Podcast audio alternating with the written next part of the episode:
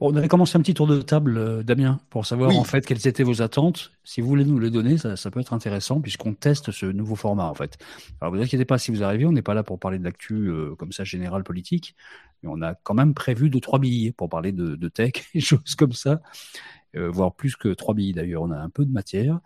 Et donc on pourra parler de, ça. Mais d'abord, est-ce que vous avez envie de, de quelque chose de particulier? Qu'est-ce que vous attendiez en fait de ce rendez-vous? Ça, c'est important, ça. Qui veut parler Et voilà, personne ne lève la main. J'ai l'impression d'être face à mes étudiants. Mhm. Euh, Bon, bah, dans ce cas-là, si vous êtes là et que euh, vous n'avez rien prévu, on va faire le menu nous-mêmes. Voilà. Et, qu'est-ce qu'on fait? On démarre sur le menu qu'on avait prévu? Alors, ce que je vous propose, ce que je te propose, oui, on va commencer sur le menu qu'on avait prévu. Voilà ce qu'on vous propose à toutes et tous.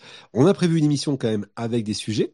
Euh, et ce qu'on vous propose, c'est le principe d'ailleurs du, du, du, X-Space, c'est de lever la main si vous avez envie de réagir, de discuter, de dialoguer. D'abord, il y a deux choses. Vous pouvez interagir avec les petites icônes, euh, rire, euh, coucou, etc. Donc, je sais pas si vous savez faire. Montrez-nous, est-ce que vous savez faire?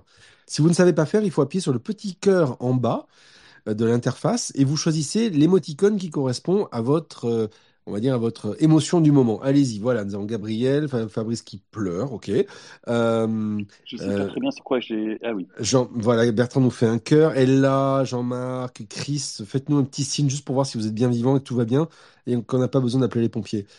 Euh, voilà, c'est bon, ça, ça bouge. Très bien, merci. Bon, voilà, donc vous avez compris. ça, c'est pour réagir en direct, voilà, euh, par rapport à ce qui est en train d'être dit. Et si vous désirez prendre la parole, eh bien, vous n'hésitez pas, vous faites une demande de prise de parole et euh, on viendra, ben, on vous fera monter et puis, et puis, et puis vous nous direz ce que vous avez à nous dire. Voilà.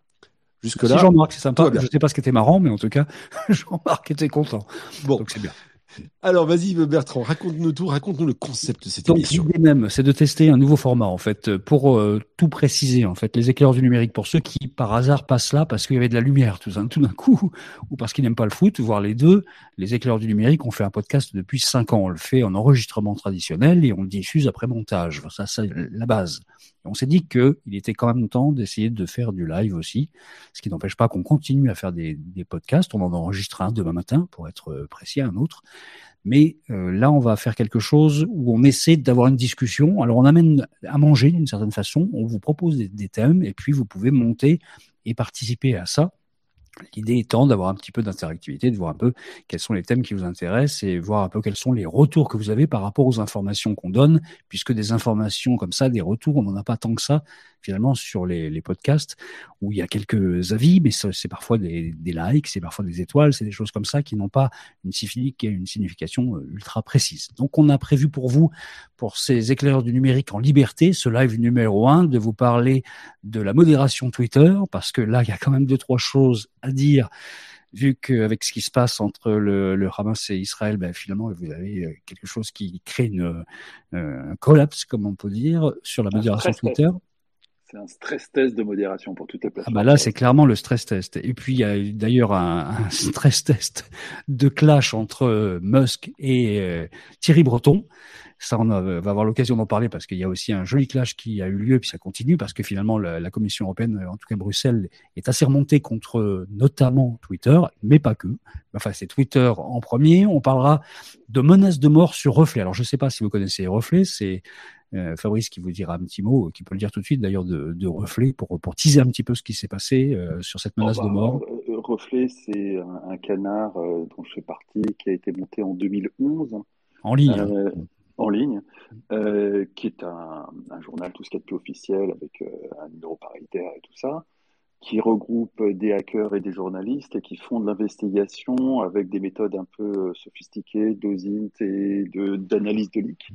Euh, entre autres, et qui font euh, depuis maintenant euh, plus de dix ans de l'investigation en grande partie sur tout ce qui concerne des technologies un peu dark. on se souvient de Amesis, qui aujourd'hui fait encore à nouveau, dix ans plus tard, la une de la presse à travers son nouveau nom qui est Nexa.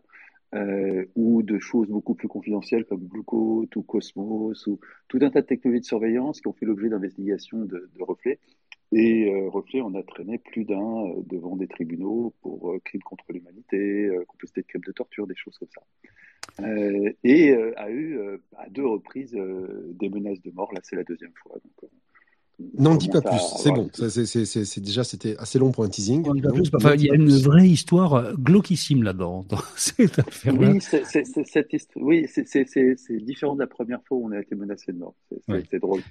Et puis il y a une autre histoire avec Reflet, c'est que Reflet a lancé une opération pour acheter BFM parce que ceux qui connaissent Reflet savent que ils ont un grand copain dans la vie, c'est Patrick Drahi en fait. C'est vraiment l'ami de, de, Reflet qui a sorti les Drahi Leaks. Et donc euh, là l'idée c'est de racheter BFM pour en faire une chaîne d'information légèrement plus euh, ouverte, libre que ce qu'elle peut être aujourd'hui. Ça vaut 2 milliards, hein, on en parlera tout à l'heure. Rentable surtout, rentable. Nous, rentable, voilà. Pour rentabiliser euh, un média comme BFM. Voilà. Comment est-ce que Reflet, qui n'a pas des moyens démesurés, va pouvoir avoir 2 milliards? Ben Vous restez avec nous, vous le saurez euh, tout à l'heure. Et puis, on parlera du Blue Sky, qui est un petit peu euh, le pendant, euh, le nouveau pendant de ce qui se passe ici sur euh, X, ex Twitter, Blue Sky, qui émerge doucement, qui est un endroit où viennent des journalistes, des médias. C'est pas encore la grande foule, surtout dans le, la, je sais pas comment on dit d'ailleurs, la communauté des Blue Skyers francophones. Il y a un nom déjà pour cette communauté, non? Pas vraiment de nom. si, si, si, euh, pour les, tous les tweets, enfin les tweets, les, ça s'appelle les, skits, mais euh, à part ça, on ne sait pas trop si vous en avez un. Ouais, voilà, on va dire les skyers. Ça rappelle les, ça rappelle d'ailleurs les skyblogs. Tiens, d'ailleurs, si on les appelait comme ça. Oui, pardon, excusez-moi. Bref, on, on parlera de Blue Sky tout à l'heure, sur lequel nous sommes tous les trois d'ailleurs pour pour la petite histoire. On n'y passe pas. Enfin, moi, je passe pas énormément de temps parce que l'actualité. Euh, c'est pas débordant en fait. La timeline n'est pas absolument euh, comme oui, ça. On, on, en parlera quand même parce qu'il y a des choses qui s'y passent. Ouais. Et puis on parlera aussi de signaux faibles, un signal faible, un signal faible qu'on a vu justement, qui est toujours lié à Twitter. Désolé, enfin X en l'occurrence. Euh, il y a deux acteurs, deux gros acteurs qui euh, sont partis cette semaine de, euh, de, de X et c'est intéressant parce que c'est peut-être un signal faible. Et puis à la fin, on parlera d'un truc qui n'a strictement rien à voir. Chacun d'entre nous. Voilà, parlera voilà. d'un truc qui n'a absolument rien à voir avec tout ce qu'on s'est dit juste avant. C'est juste une petite idée, une petite chose qu'on a vue, une recommandation. Enfin, vous allez voir ça à la fin si vous êtes encore avec nous, ce qu'on espère. On va pas faire trois heures non plus, hein, je vous rassure tout de suite. Euh, on va essayer de se tenir quand même dans des horaires qui soient normaux pour que vous puissiez rester vivant jusqu'à la fin de ce live des éclaireurs du numérique. Allez, on commence avec la modération. Et, et, et, et peut-être juste avant de, pour commencer, avant, on dit bonsoir à tous les gens qui viennent d'arriver. On va Fadila, Eric Botorel, bonsoir. Euh, monsieur le député, nous avons euh, euh, Sylvain Bali qui est arrivé aussi, Erwan, bref, bonsoir à vous. Bonsoir. Dernière petite chose, il faut que vous sachiez une chose, c'est qu'en fait, pourquoi on fait aussi ce live, ou ces lives, parce que si ça marche, on continuera, c'est qu'en fait, tous les jours, entre nous trois, on s'échange énormément d'informations sur notre fil signal, et en fait, on n'en retient que 1% pour faire euh, les podcasts que vous connaissez. Et donc, on s'est dit quand même que c'était bien dommage de ne pas vous partager le reste, donc c'est l'objectif des, des, de ces lives en liberté. À toi, Bertrand. Alors, on parle de modération X ou de modération Twitter. Il y a beaucoup de gens qui ont encore du mal, et on en fait partie, à dire X à la place de Twitter. L'Union européenne, vous l'avez vu, a réagi la semaine dernière et annoncé l'ouverture d'une enquête qui vise donc X, l'ex-Twitter, pour la diffusion présumée de fausses informations. Il faut dire que dès qu'il y a eu euh, cette histoire euh, d'attaque euh, terroriste du Hamas en Israël, bien, on a tout de suite eu des fausses informations qui sont arrivées de part et d'autre, vraiment, avec des contenus violents à caractère terroriste, des discours de haine. Donc il y a eu l'Union européenne qui a demandé tout de suite à ce qu'il y ait une forme de modération. Et euh, tout ça euh, s'est mis en place euh, selon Twitter et selon X, ça a été mis en place. Selon évidemment l'Union européenne, ça n'a pas été mis en place. Et selon Thierry Breton, encore moins Thierry Breton, qui euh, en fait est le commissaire européen au marché intérieur, qui a eu un vrai clash avec Elon Musk sur X, évidemment, où il a fait carrément une lettre ouverte. C'est un peu deux sujets en un. Et tout ça a donné quelque chose qui ressemble à une guerre ouverte maintenant entre Musk d'un côté et euh, l'Europe de l'autre. Eric Botorel pourra peut-être nous en dire un petit mot aussi dans un instant. On le fera monter évidemment. D'abord un mot de la modération Twitter. On est, tu disais que c'est un crash test grandeur nature, Fabrice. C'est évidemment ça parce que là, tout à coup, comment, quand on enlève les trois quarts de son personnel et qu'on vire toute la modération personnelle, enfin humaine, on peut résister à ce qui vient de se passer? Eh ben, en appliquant les bonnes vieilles méthodes du Web 2 euh, de Papy, euh, c'est-à-dire le nôtre, en crowdsourçant le travail, hein, euh, ce qui est à la fois très malin d'un point de vue business parce que on ne paye pas les gens, et ce qui permet surtout, dans cas de crise, de monter en charge sans problème Ce qui n'est pas du tout le cas des autres plateformes qui ont une force de travail centralisée pour faire une modération centralisée et qui ne peuvent pas multiplier leur force de travail par 10 du jour au lendemain sous prétexte qu'il y a la guerre quelque part. Euh, là, chez Twitter, ça a marché, mais il y a des effets de bord dans tous les sens. Euh, le premier effet de bord qu'on a tous constaté, c'est qu'il euh, n'y a absolument pas de consensus sur ce qui constitue un contenu haineux et ce qui constitue un contenu illégal. c'est pour ça qu'on a vu proliférer des images ultra violentes, diffusées de deux camps, et souvent les mêmes images. donc forcément avec une intentionnalité différente. On a même vu l'État d'Israël acheter de l'espace publicitaire sur Twitter pour diffuser ces mêmes images violentes. Euh, et là, il y, a, il y, a, un cultural gap phénoménal entre, d'un côté, les Américains et les Israéliens pour qu'il n'y ait aucun problème à diffuser ça. De l'autre mm. côté, des instances européennes qui trouvent que ça serait bien de ne pas énerver les populations et de les garder dans une espèce de confort douillet. Euh, ça, ça va, j'imagine, avoir des, des suites juridiques. Et puis, pourquoi pas peut-être un débat public pour demander son avis à la population. C'est ce qui serait bien. Mais ce qu'on voit surtout, c'est la différence d'approche entre Twitter d'un côté, qui a géré ça avec de l'algorithme assez simple. Hein. Le, code est public hein, euh, et, il est commenté par tout un tas de gens. Donc c'est assez facile de, si ce n'est regarder le code, du moins euh, euh, regarder ce qu'on dit ceux qui lisent le code. Et en fait, Twitter a, trouvé une méthode pas mal du tout pour gérer la visibilité des comptes hein, et donc une forme de censure un peu soft à travers la façon dont on interagit avec certains comptes, on bloque certains comptes, euh, dont on masque certains comptes. Euh, chaque fois que quelqu'un fait ça, bah, il, affecte la visibilité du compte en question. Avec au passage, si vous avez un compte premium, vous avez plus d'impact, ce, qui est, ce qui est rigolo. Euh, pas très démocratique, mais rigolo. Et puis avec les fameuses community notes. Et c'est surtout ça qui pose un énorme problème. parce que certes, les community notes ont été en mesure de débunker, alors de mémoire, plus de 500, 500 tweets ont été débunkés. Euh, qui concerne aussi bien euh, des fake news, euh, des images qui datent d'il y a trois ans, qu'on fait passer pour des choses contemporaines, des choses comme ça. Les comitinos récemment peuvent être affectés à un média.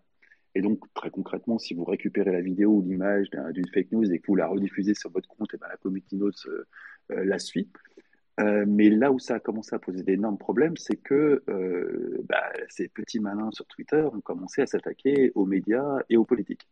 Et euh, certains politiques ont pris très très cher. Je pense notamment à Sandrine Rousseau, dont 95% des tweets sont débunkés. plus récemment, c'est la France Insoumise qui, qui, qui, a droit et où la quasi-totalité de leurs tweets sont débunkés. Et ce qui est intéressant dans ce processus de debunking, c'est que pour y participer, il y a des espèces d'étapes de sélection qui peuvent être très longues et qui au final servent à s'assurer que la personne qui va enfin avoir accès à la possibilité de rédiger une committee notes pour débunker ou pour contextualiser euh, un tweet a, bien compris ce qu'on attendait d'elle, c'est-à-dire quelque chose de sobre, avec des sources fiables qui font l'unanimité ou en tout cas sont susceptibles de recueillir le plus d'approbation possible. Et ça donne quelque chose d'assez propre. Et surtout, ça donne quelque chose qui est capable de monter en charge. C'est là où, à mon sens, Elon Musk a eu un, coup de génie qui, à mon sens, est totalement anticipé. Et... C'était surtout dans les, dans, dans les tuyaux déjà, hein, mais c'est juste qu'il n'avait pas été activé. Hein. Ça avait pas, c'était dans les tuyaux depuis déjà un bout de temps, et ça avait été mis au congélateur pour la simple et bonne raison que, euh, bah, on en reparlera un autre jour, mais si on regarde de près les Twitter Files, euh, Twitter était tout à fait satisfait avec une modération centralisée qui lui permettait de faire tout un tas de choses et n'avait absolument pas l'intention de donner la main aux euh, communs des mortels utilisateurs de Twitter. Euh, mais effectivement, Elon Musk a décidé de virer tout ce petit monde. Alors là aussi, on ne va pas s'attarder sur l'explication de pourquoi il a viré du jour au lendemain tout le monde. Mais là encore, il y, avait des raisons qui, du point de vue d'Elon Musk, étaient tout à fait justifiées. et remplacer ça par un algorithme ça marche pas si mal. C'est pas parfait, hein, loin de là, mais ça marche pas si mal. Et on, a vu euh, le différentiel avec Facebook, typiquement, euh, qui a commencé à surcensurer dans tous les sens, parce que bah, ils n'ont pas le choix. Hein, il faut aussi se mettre à leur place. Euh, si tout d'un coup vous avez un afflux qui est bien trop important pour que votre force, votre task force de modération puisse la prendre en charge de façon fine, eh ben vous commencez à censurer tout et n'importe quoi parce que dans le doute, euh, il faut avancer. Euh, petit, petit rappel à ce, propos, quand même, des règles qui sont actuellement mises en place avec le DSA, c'est que dans les cas extrêmes, hein, les amendes peuvent atteindre 6% du chiffre d'affaires mondial du groupe incriminé. Ça fait quand même pas mal d'argent si on y réfléchit bien. Euh, et pas pour Twitter, pour le coup, pas trop pour Twitter. Non, pas trop pour Twitter, mais surtout pour, euh, voilà, pour des gens comme, comme, comme, euh, comme Meta, enfin, oui, ou à la rigueur TikTok. et effectivement, je, je, cite aussi Thierry Breton à l'AFP qui disait que, donc, Thierry Breton, un commissaire européen au numérique, qui, qui disait il s'agit de protéger nos, nos citoyens et nos démocraties en offrant un environnement sûr aux utilisateurs et des sources d'informations fiables, y compris en temps de crise. Euh, c'est là ce que tu pointais du doigt tout à l'heure, Fabrice, la différence entre d'un côté le côté free speech, etc., etc., et de l'autre, euh, effectivement, la vision plus européenne des choses. Enfin, vision européenne, faut vite le dire, parce que en fait, quand on regarde dans le détail, la BBC ne prononce jamais le mot terroriste parce que le rédacteur en chef a décidé qu'il n'avait pas à le prononcer. En Espagne, on reste d'une prudence abyssale pour ne prendre aucun parti. Donc en fait, il n'y a pas réellement non plus de, de, position européenne très très définie, si on regarde dans le détail, pays par pays, sur la façon de parler de, officiellement de, de ce qui se passe entre Israël et le Hamas. Juste un mot. autre chose. Hein. Si on se met à parler d'avortement euh, en France ou en Pologne, on, va marcher sur des œufs totalement différents d'un pays à l'autre. Il n'y a pas de culture européenne. Et à un moment, il va falloir aussi regarder ça en face. C'est des cultures très diverses, avec des sujets tabous très divers, euh, avec des choses qui peuvent se dire dans un pays et qui ne peuvent absolument pas se dire dans le pays d'à côté. Et, c'est ça l'Europe aussi. C'est mm. une diversité euh, énorme. Et c'est pour ça que le DSA, d'ailleurs, prévoit des, canaux de signalement qui euh, sont alimentés alors par le commun des mortels, mais ça, on, on a assez peu d'espoir que c'est le moindre impact, sauf en cas de signalement extrêmement massif, euh, mais surtout par les signaleurs de confiance, qui est un chapitre qu'on n'a pas encore ouvert, qui seront euh, pays par pays des gens désignés par l'État comme ayant la capacité de signaler ce qui est bien et ce qui est mal. Euh, et ça, c'est un chapitre du DSA qu'on n'a pas encore ouvert. Qui ne non, mais il faudra le faire et ça prendra du temps parce qu'il il y a vraiment un sujet là. Hmm. Et ça, peut-être d'ailleurs que ça pourrait être l'occasion de faire un live. Ça pourrait être hyper intéressant de faire un débat sur le, sur le sujet d'ailleurs. Alors, juste un mot sur la DSA, c'est la nouvelle législation européenne sur les services numériques et cette histoire avec Twitter et cette euh, demande officielle qui a été envoyée par Bruxelles, c'est un peu le début officiel de la relation, de la mise en place de nouvelles règles entre Bruxelles et finalement les, les réseaux sociaux parce que euh, y a eu aussi des courriers qui ont été envoyés à, au groupe Meta hein, dans le même temps et à TikTok, ça va de soi. Il, a arrosé tout le monde. il a fait copier-coller, il a changé le nom de la société, hop, il a balancé à tout le monde. Qui voudrait monter pour dire un mot là sur ce sujet-là de la modération Twitter, de ce clash entre Elon Musk et Thierry Breton? Euh, vous pouvez faire signe tout de suite avant qu'on passe au sujet euh, suivant. Pensez-vous qu'il soit possible, d'ailleurs, aussi de, de, de, de faire de, de, la modération telle qu'aujourd'hui le DSA le prévoit sur les différents réseaux, quels qu'ils soient Alors, on parle de Twitter en particulier, mais ça pourrait, on pourrait tout à fait parler de Meta, on pourrait tout à fait parler Qu'elle soit humaine ou algorithmique, de toute façon, mais c'est vrai que ah, L'algorithmique n'est pas autorisé par le DSA. Hmm. Ça, c'est, les, les, les législateurs ne sont pas idiots non plus. Ils avaient repéré que trois ans auparavant, euh, Mark Zuckerberg avait euh, annoncé à Emmanuel Macron que l'intelligence artificielle allait euh, régler la modération. Puis il y a eu les Facebook Files qui ont montré que même en interne, leurs meilleurs chercheurs, et, les meilleurs chercheurs de Meta, c'est les meilleurs chercheurs tout court hein, en matière d'IA, n'envisageaient pas de dépasser 5% des contenus problématiques identifiés Exactement. Enfin, il y a, quand même une réalité, c'est que dans un monde polarisé dans lequel on est aujourd'hui, avoir une modération humaine qui soit à la hauteur des enjeux, et surtout dans une période de crise comme celle qu'on vit, c'est quasiment impossible dans l'absolu. C'est la montée en charge, en fait. Qui, mm. le, stress test, il concerne la montée en charge. Euh, c'est sans doute possible en mettant les ressources humaines nécessaires pour euh, le business as usual. Mais s'il y a une crise qui nécessite tout d'un coup de faire face à un afflux considérable de fake news, non, c'est pas possible. On ne peut pas multiplier ses ressources humaines par 10 du jour au lendemain sous prétexte qu'il y a une guerre quelque part. On, accueille Fadila, justement, qui a demandé la parole. Bonsoir à tous. Salut Fadila. Salut, Fadila. Euh, écoutez, concernant la modération, euh, on a un petit peu discuté déjà euh, précédemment avec Fabrice, mais j'ai testé, j'ai testé pas mal de choses. Alors, je l'ai testé aussi bien sur euh, X que sur LinkedIn. J'avoue que euh, l'expérience pour le moment n'est pas ultra satisfaisante. Au premier abord, je trouve intéressant qu'on ait euh, cette possibilité, par exemple sur X, déjà qui ait plusieurs critères. Je trouve pas forcément très facile de distinguer, si tu veux, solliciter le signalement lambda ou celui de, du DSA. Je ne suis pas sûr que l'utilisateur, euh, pardonnez-moi, mais euh, lambda euh, sache en fait quel est le meilleur bouton le plus approprié. Et puis il y a énormément de motifs donc, je pense que ça suppose en fait aussi la pédagogie. Le, point positif par rapport à avant, c'est que par exemple dans un cas de harcèlement, on a besoin de montrer qu'il y a répétition. Et, pour montrer répétition, il faut bien pouvoir sélectionner. Auparavant, c'était pas pas super facile parce qu'on pouvait principalement montrer de la répétition sur une durée, on va dire, euh, assez courte, puisqu'il fallait faire défiler les tweets. Tandis que là, on peut ajouter des URL, donc ça, c'est pas mal. Euh, honnêtement, tous les tests que j'ai faits, euh, sont avérés en fait, comment dire, ont été clôturés et donc non traités comme je l'aurais voulu, on va dire, donc des approbations. En revanche, il y a un, processus qui montre quand même qu'on est passé à une autre étape parce que quand on signale, on reçoit un email, derrière on peut compléter, etc. Donc on, a, vraiment cette impression d'être dans une procédure. Donc ça, c'est le voilà le point que je trouve positif. Euh, si vous essayez sur LinkedIn, par exemple, c'est une calamité. Euh, c'est vraiment une calamité sur LinkedIn parce que euh, quand on clique, par exemple, le bouton qui est associé, qui s'appelle signaler, est bloqué, déjà maintenant, on peut plus bloquer quelqu'un. C'est-à-dire qu'il y a marqué qu'on peut bloquer, mais dès qu'on clique, en fait, on atterrit directement sur un signalement. Donc ça, c'est un peu gênant parce que ça veut dire que pour bloquer quelqu'un, ben faut le signaler, donc faut choisir un motif.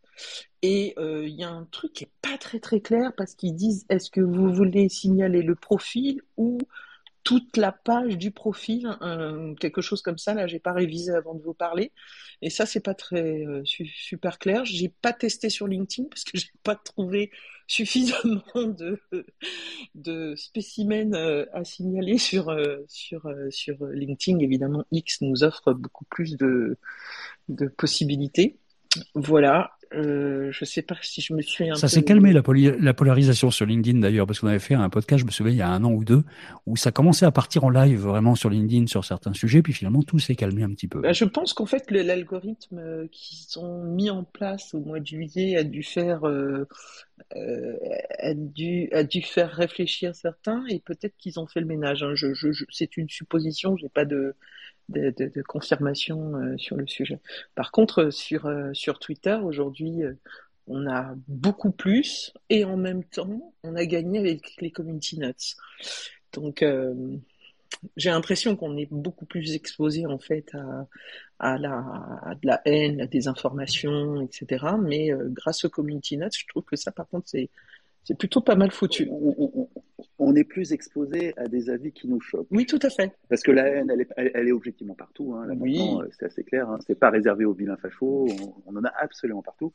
Euh, le truc, c'est qu'avant, il y avait quand même une modération qui faisait que euh, l'ensemble des contenus sur Twitter était quand même très orienté dans un bord politique, alors que là, maintenant, il y a absolument tout. C'est une grosse différence qu'on mesure aux États-Unis où ils, mesurent un peu les choses le, niveau de frustration en fonction de l'orientation politique, qui il y a deux ans était, euh, grosso modo, les républicains étaient ultra frustrés par Twitter et les démocrates étaient absolument ravis de Twitter. Aujourd'hui, euh, les deux sont frustrés à part égale. Donc c'est clairement, ça s'est rééquilibré en termes de euh, qui est frustré, qui ressent de la haine. Alors qu'avant, c'était vraiment inégal, totalement inégal. Damien, est-ce que quelqu'un lève la main? Écoute, pas que je sache, non, non, du tout, absolument pas. Non, pas, pas, d'autres personnes sur ce sujet-là. Moi, j'avais une dernière question peut-être pour la salle avant qu'on ne passe à notre sujet, c'est de savoir si justement vous avez la sensation que la bulle de filtre euh, de, de Twitter ou que vous avoir ailleurs euh, était, on va dire, euh, vous protégez plus ou pas. Est-ce que vous avez la sensation Moi, c'est très bizarre, mais j'ai la sensation que, je sais pas vous, hein, mais sur mon fil Twitter, euh, en plus maintenant ils ont fait le truc à la TikTok pour toi, abonnement machin, mais j'ai l'impression de voir moins de variété de contenu, mais moins aussi de, ça part pas dans tous les sens.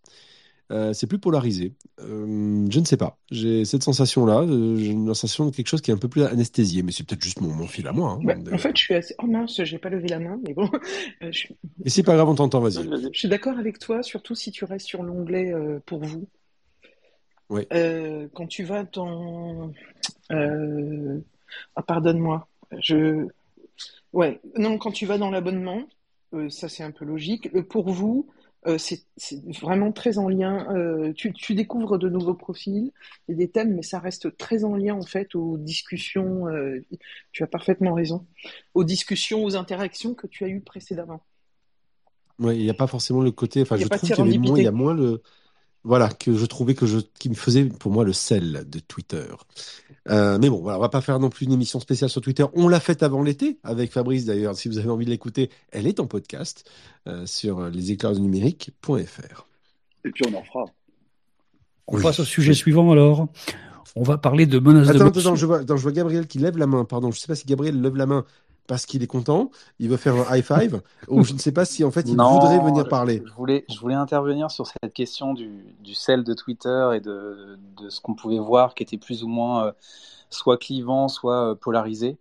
Euh, moi, j'ai constaté que sur le compte principal que j'utilise, j'ai effectivement une, une, bulle de contenu qui est bien plus proche des intérêts et des interactions que je peux, que je peux avoir, avec tout de même un peu d'éléments, on va dire, euh, différents, mais aussi parce que j'interagis avec des personnes qui, qui, partagent des avis très opposés de ce que je peux penser ou de choses comme ça.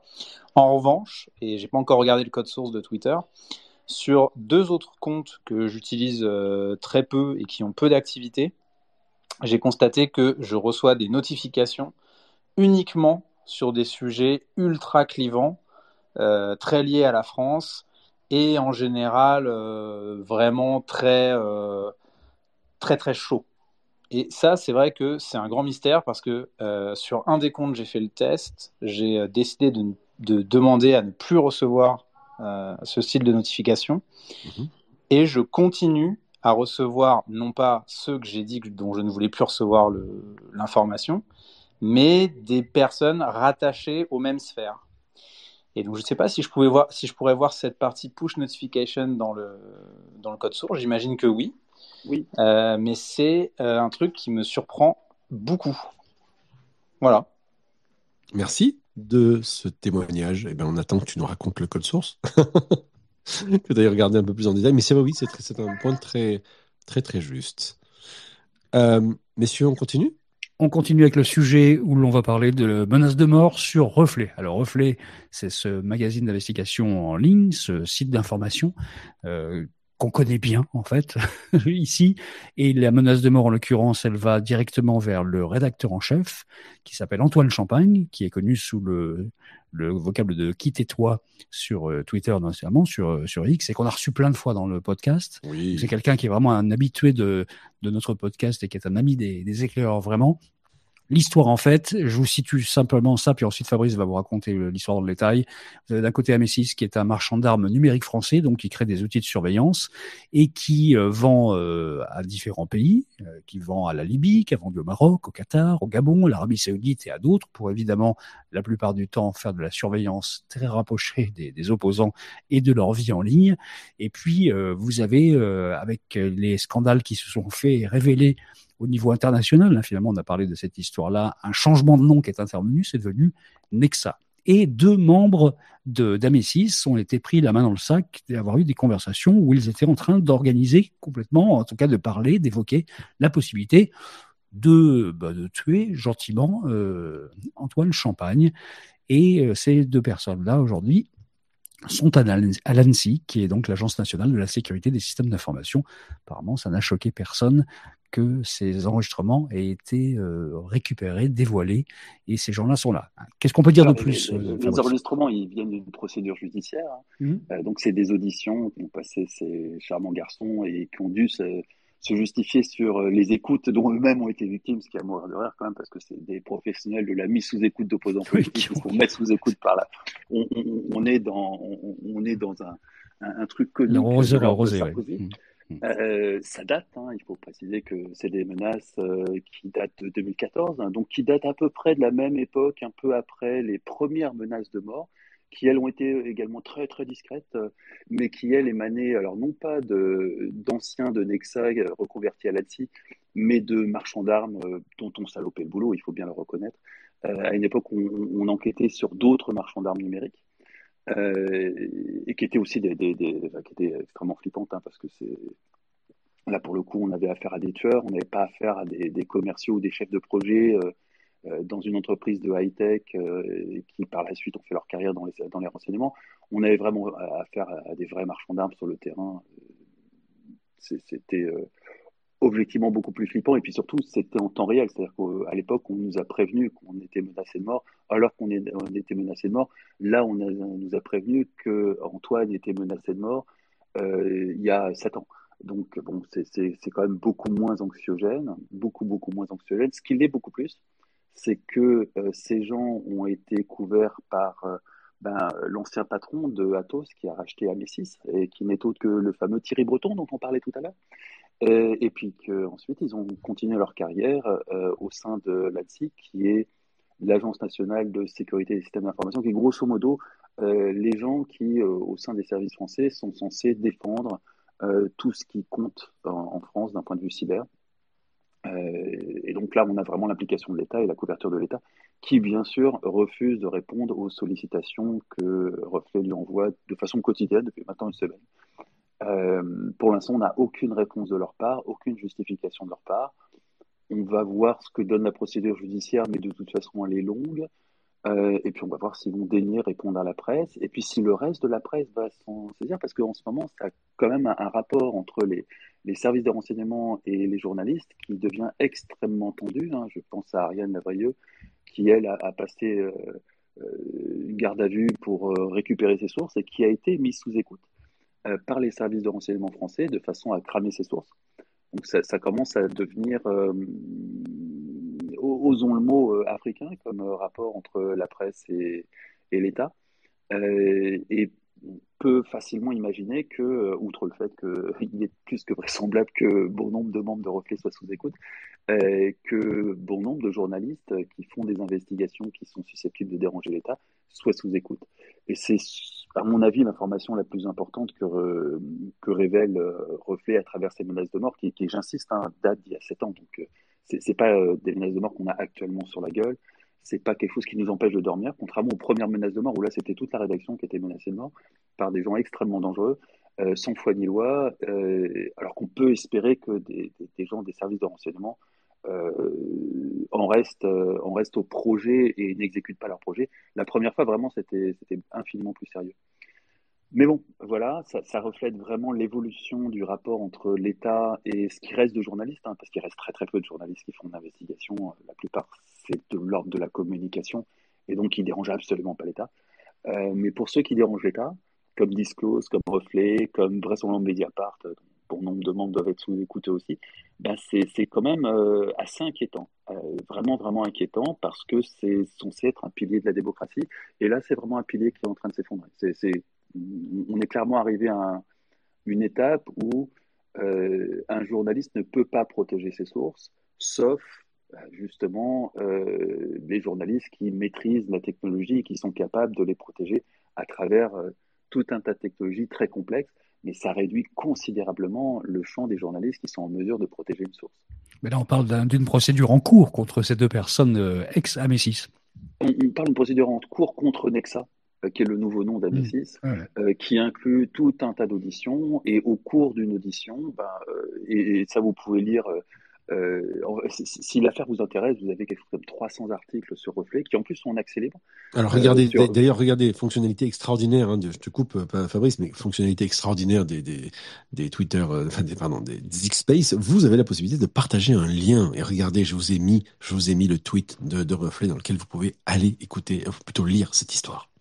Et puis, vous pouvez chercher Amesis, A-M-E-S-Y-S sur Reflet. Vous trouverez 300 articles qui vous détailleront tout le début de cette euh, investigation euh, qui a commencé en 2011. Et sinon, vous allez sur euh, Mediapart et vous utilisez le nom Nexa, parce que ce genre de société change souvent de nom, c'est comme Avisa, ils changent régulièrement de nom, histoire de... Bah, ils capitalisent pas trop sur leur marque, donc c'est pas très grave. et en ce moment, bah, le, Nexa, la dernière itération de cette investigation, c'est le fameux Predator, qui est la version française de Pegasus, pour faire simple. Euh, et qu'on vend nous aussi à tout un tas de gens parfaitement sympathiques, euh, tout comme Pegasus d'ailleurs, qui permet d'espionner son opposition politique dans des pays, j'allais dire dans les dictatures, mais en fait non, visiblement non, euh, vu qu'Ariane Lavrieux vit en France et qu'elle est journaliste française dans un média français, non, non, qui permet d'espionner les journalistes un peu partout sur Terre. On a appelé ça Predator, comme le film, comme, le, comme, comme le monstre du film? Oui, alors c'est très con parce que habituellement, euh, Amécis a des noms très, euh, très rigolos pour ses, technologies et ses contrats. Les contrats ont des noms de bonbons Haribo, typiquement. Euh, hmm. Donc ça, donnait quelque chose de sympathique. Là, Predator, tout d'un coup, c'est moins. Ils, ont été moins inspirés pour ce branding-là. C'est dommage. Peut-être que pour le prochain, ils, seront plus inspirés. Ou peut-être que la justice mettra une fin. Non, je rigole. Euh, mais c'est pas terrible Predator, ouais. c'est comme les boîtes noires, euh, ils n'ont pas été inspirés. Là, je suis un peu déçu quand même du brainstorming qu'il y a eu au niveau du naming. Là, c'est, c'est, de... c'est pas bon. Non, non, c'est pas bon du tout, les gars. Il va falloir travailler là. Hein. C'est pas bon. Et puis, est-ce qu'il y a quelqu'un qui lève la main là pour euh, intervenir là sur je surveille, ne t'inquiète pas. Oui, oui, n'hésitez pas si vous avez envie de d'échanger sur ce sujet ou pas. N'hésitez pas, sinon il y a le lien, je vous dis que je vous ai mis en haut. Vous pouvez cliquer. Vous pouvez suivre vraiment cette histoire-là. Et si vous allez sur Reflet, vous allez tomber aussi sur les Dry Leaks. Alors là, les Dry Leaks, c'est depuis euh, des mois ah, maintenant un nombre d'articles assez conséquents, c'est moins qu'on puisse dire. Et puis l'histoire entre Reflet et Patrick Drahi a commencé bien avant la révélation des Dry Leaks.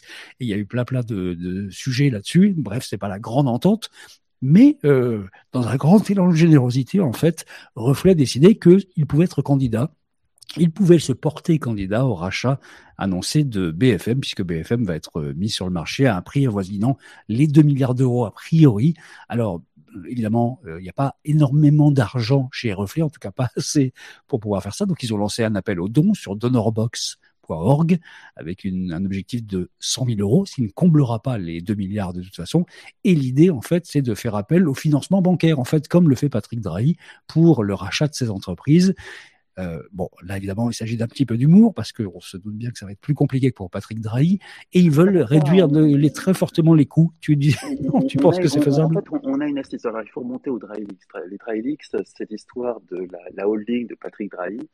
Euh, qui se fait attaquer par, je crois que c'est Hype, je me souviens même plus de, enfin, une bande de, de ransomware Mhm. Euh, qui lui demande une rançon. Euh, Patrick Drahi euh, décide de ne pas payer, vraisemblablement parce qu'il avait des backups qui fonctionnaient bien et qu'il pouvait se remettre en, état ses services.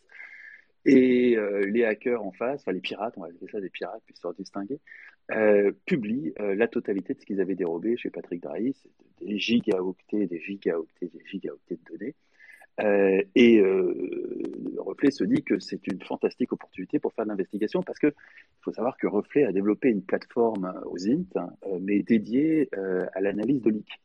Donc, on, tout ça, les plateformes aux INT pour faire de l'analyse open source, ça existe en open source. Hein, on l'a juste adapté ces différents composants de, de plateformes qui servent habituellement à faire des enquêtes sur des sources ouvertes pour qu'elles puissent être utilisées sur toute une collection de euh, qu'on collectionne depuis euh, la nuit des temps. Euh, et ça permet bah, de, d'aborder de l'investigation quand vous avez 14 gigaoctets de données qui sont autrement totalement habitables. Hein. Personne ne va pouvoir explorer typiquement les comptes mails d'une société avec 6000 employés sur 10 ans d'archives. C'est impossible à explorer si vous n'avez pas des outils pour faire ça. Euh, Reflet a développé ce type d'outils et puis euh, a créé un consortium de, médias, des gens comme Street Press, ce, genre de médias un peu gauchistes, euh, de façon à ce que bah, puisse investiguer à plusieurs sur toutes ces collections de leaks. Et donc, on a récupéré les leaks de, Patrick Drahi. Et comme c'est sa holding, bah, on a l'ensemble de la documentation financière des holdings de Patrick Drahi. Alors, il y a des, aspects rigolos, typiquement, par exemple, la, la, façon dont Patrick Drahi investit dans l'art. Euh, c'est euh, l'extrême inverse de Bernard Arnault. Parce qu'il faut, quand même reconnaître que Bernard Arnault a un certain coût en matière artistique, il est par ailleurs très bien conseillé, et quand on regarde les acquisitions en matière artistique de Bernard Arnault, on, a clairement un collectionneur, il n'y a aucun doute. Après, on est euh, aligné ou pas avec la vision de l'art qu'a Bernard Arnault, mais il n'y a aucun, aucun espèce de doute que Bernard Arnault est un collectionneur d'art. Alors Patrick Drahi, pas du tout. Vraiment pas du tout. Il collectionne grosso modo euh, vous achetez euh, un, bouquin chez ta chaîne sur euh, Je découvre l'histoire de l'art contemporain, chapitre 1, Picasso, chapitre 2, Modigliani, il achète le chapitre 1, le chapitre 2, le chapitre 3, et il stocke ça dans un, dans un coffre en Suisse. C'est ce qu'il a acheté des NFT à votre avis? Je ne pense pas, parce qu'il n'est pas stupide non plus d'un point de vue investissement financier, hein. euh, bien au contraire. Mais du coup, donc on, a une quantité invraisemblable de documentation sur tout et n'importe quoi de Patrick Drahi. Et quand je dis tout et n'importe quoi, ça va jusqu'à la marque de dentifrice dans son chalet à. Hein. C'est, extrêmement détaillé. Mais on a aussi tous ces montages financiers. Et c'est d'une complexité. Alors il faut savoir que le, le, kit et toi, Antoine Campagne, le, le rédacteur chef de Reflet, il a fait 10 ans d'investigation financière au monde. Hein. C'est pas un rigolo en matière d'investigation financière, mais malgré tout, c'est d'une complicité telle que même en, appelant à l'aide, on a beaucoup de mal à, comprendre l'extrême complexité des montages. Euh, on a quand même identifié quelques paradis fiscaux dans lesquels euh, Patrick Drahi s'est installé, dont un en particulier où il s'est tellement installé qu'il en a été jusqu'à euh, reconstruire la piste d'atterrissage du petit aéroport local parce que son jet était trop gros. Et on a évidemment tous les montages fiscaux qu'il a utilisés pour acheter avec 2 francs 50 un truc qui valait un milliard par des effets de levier très sophistiqués. Euh, qu'on aurait été bien incapable d'imaginer nous-mêmes. Mais comme on a ceux de Patrick Drahi, on s'est dit, bah, effectivement, avec 100 000 euros, on est capable de lever un milliard.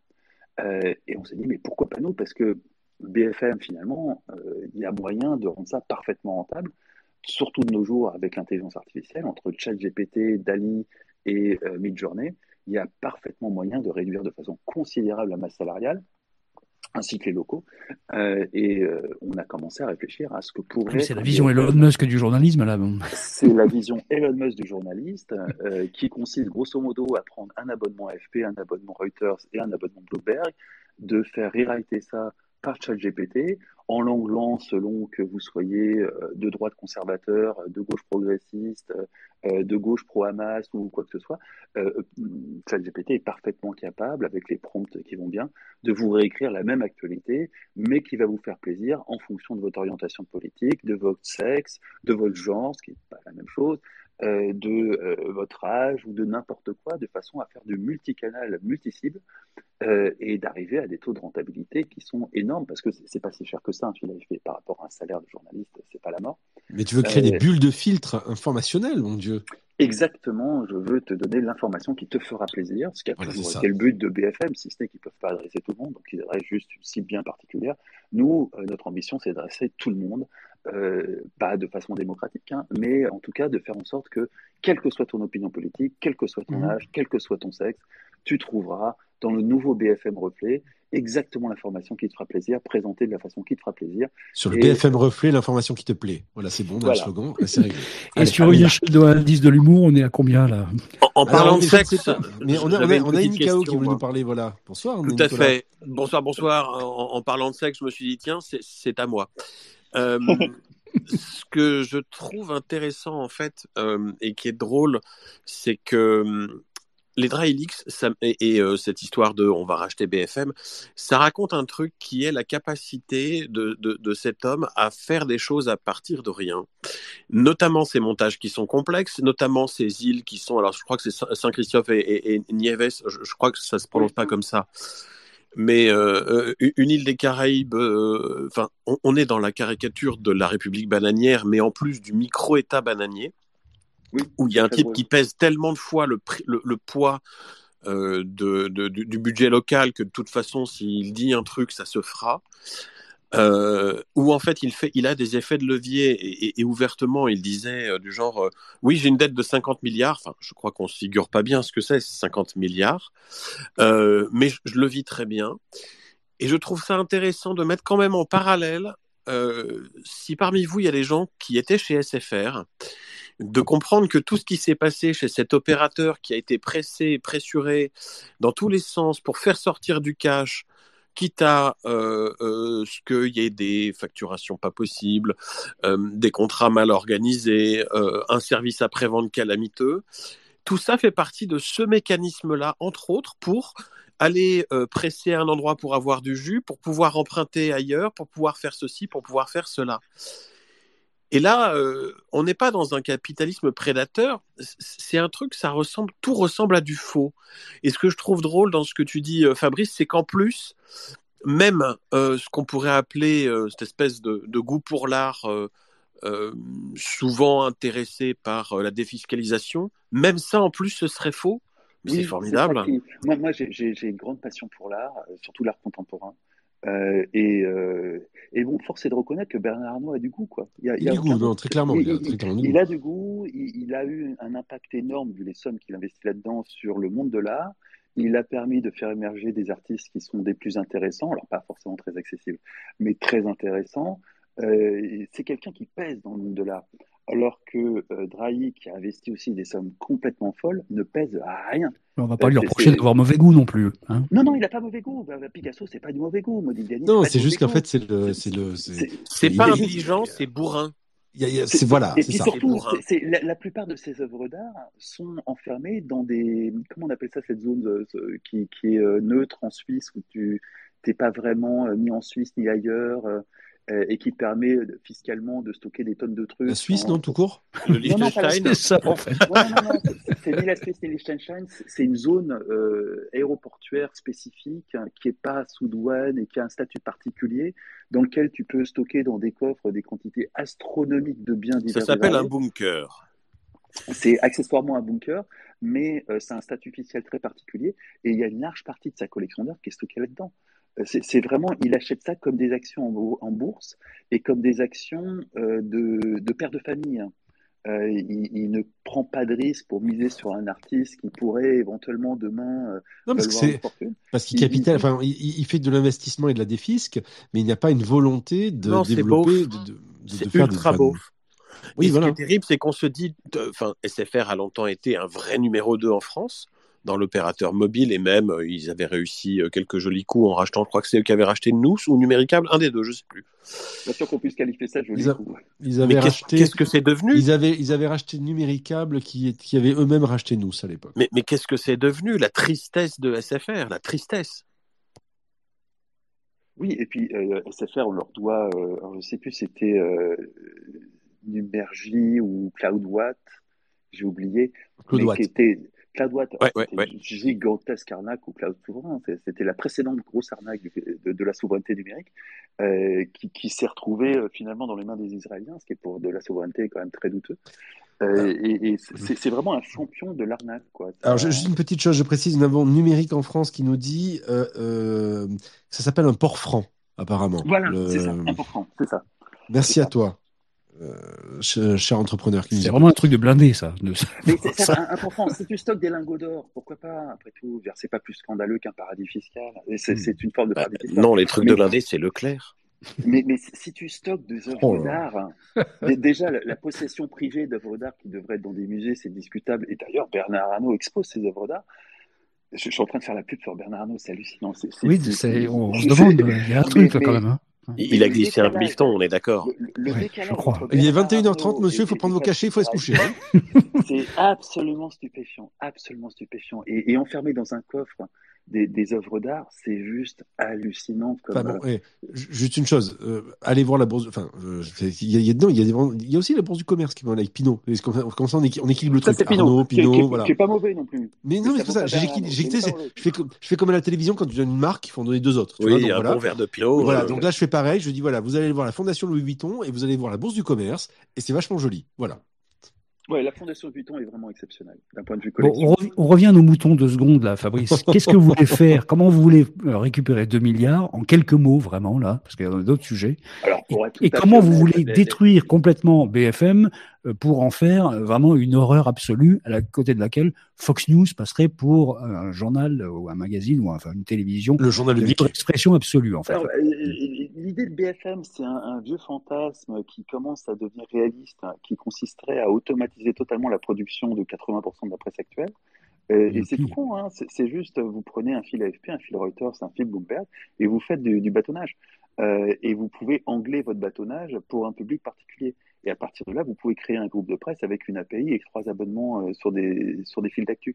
C'est pas très très complexe à faire. Hein. C'est vraiment l'affaire de quelques prompts et d'alimenter automatiquement euh, des, sites web qui sont euh, très concrètement un WordPress fera très bien l'affaire. C'est absolument faisable avec des budgets qui sont effectivement de l'ordre de 100 000 euros. Euh, ceci dit, les 100 000 euros qu'on lève pour racheter BFM, en, réalité, c'est la, levée de fonds traditionnelle de Reflet qui vit de, de ses abonnements et des dons que lui font ses lecteurs. c'est tout juste suffisant pour être tout à fait honnête pour payer quelques piges et euh, payer l'hébergement du site. Hein. Mais D'autant que pour être totalement transparent, j'ai été regardé, il y a 868 euros sur 100 000 qui ont été levés pour l'instant. C'est qu'il va falloir faire un effort. Hein, non, ça n'a pas été un franc succès. Heureusement, on a d'autres opérations de, de, levée de fonds qui nous permettent de payer nos procès parce qu'on a maintenant beaucoup de procès. Et, il fut une époque, et c'est aussi des choses qu'on a euh, repéré dans les écoutes où il y avait des, ces menaces de mort, c'est que à un moment, les, deux loustiques qui, ont quand même fait une, filature auprès d'Antoine, repéré sa voiture, là où il habitait et tout ça, ont aussi discuté à un moment de euh, lui mettre un procès dans la gueule, enfin nous mettre un procès dans la gueule avec Reflet. Et la conclusion de cette discussion-là, c'était que euh, c'était pas possible parce que tout ce qu'on racontait était exact. Or, dans ce qu'on racontait, et on, parle de 2013, il y avait euh, non seulement la mise sous écoute de la population française tout entière, euh, il y avait la décentralisation des écoutes à travers les data centers qu'on refilait à nos amis dictateurs, ce qui permettait très concrètement de euh, prendre les écoutes des citoyens français, de les détourner ces écoutes dans des data centers qui étaient vendus à des dictateurs et de faire réaliser les écoutes sur les data centers de nos amis dictateurs. Et donc dans une zone de la souveraineté française et donc dans une certaine forme de légalité. Euh, et puis, en, fait, ça, nous a permis, euh, sept ans plus tard, de valider l'intégralité de nos écoutes parce que la conclusion de, leur discussion, c'était qu'il n'y avait pas moyen de nous attaquer en justice parce qu'on allait débarquer avec nos pièces et qu'ils allaient perdre nécessairement, vu que tout ce qu'on racontait est exact. Euh, donc, c'est plutôt, c'est plutôt une une reconnaissance du travail effectué sur, euh, sur toutes les investigations, enfin en tout cas sur les investigations qu'on a fait sur Amesis, Nexa et euh, par extension euh, ce qui est devenu Atos, qui maintenant a été bradé à Kretinsky. donc c'est quelque part, on prend ça comme un compliment.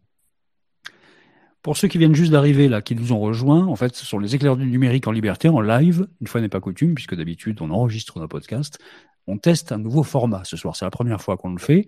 On n'est pas extrêmement nombreux, mais on est en train de, de test and learning, on pourrait dire en bon français.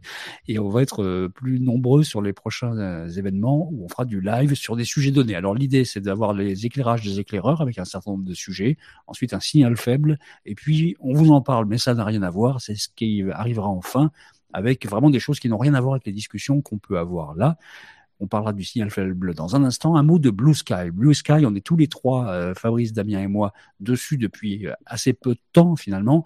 Et c'est Damien qui a pas mal insisté pour que on aille faire un tour sur ce nouveau réseau social entre guillemets euh, décentralisé qui a été créé par Jack Dorsey, celui qui a créé donc Twitter originellement, qui revendique 1 500 000 utilisateurs au mois d'octobre. Beaucoup de journalistes, beaucoup de médias, le New York Times notamment, qui est, qui est dessus. Et les, médias sont très visibles en tant que vraiment euh, médias eux-mêmes. Leur, leur nom euh, et leur, leur pseudo euh, intègrent carrément le, leur nom de façon très très claire. Et euh, il y a quelque chose qui est en train de se passer là. Mais quoi, Damien? Ah. ah. D'abord, j'ai une question à poser pour, euh, vous qui nous écoutez, qui êtes là ce soir avec nous, et merci encore à nouveau. Euh, tu as remarqué hein, d'ailleurs, Bertrand, à ce propos, qu'ils sont plutôt arrivés vers, 21h. Hein. Euh, Est-ce que il y a des gens, par levée de main, qui sont sur Blue Sky? Alors, on va voir s'il y a des gens qui lèvent la main. Je vous rappelle que pour lever la main, vous avez le petit cœur en bas et vous pouvez choisir l'émoticône que vous voulez. Faites l'émoticône que vous voulez, mais est-ce qu'il y a des gens qui sont sur Blue Sky ou pas, juste pour voir Voilà, donc nous, ok. Moi, je clappe des mains, voilà. Et il n'y a personne d'autre, ok. Euh, si, ah, si, voilà, si, si, on a un ou deux. Si, quand même, voilà. Eric Botorel.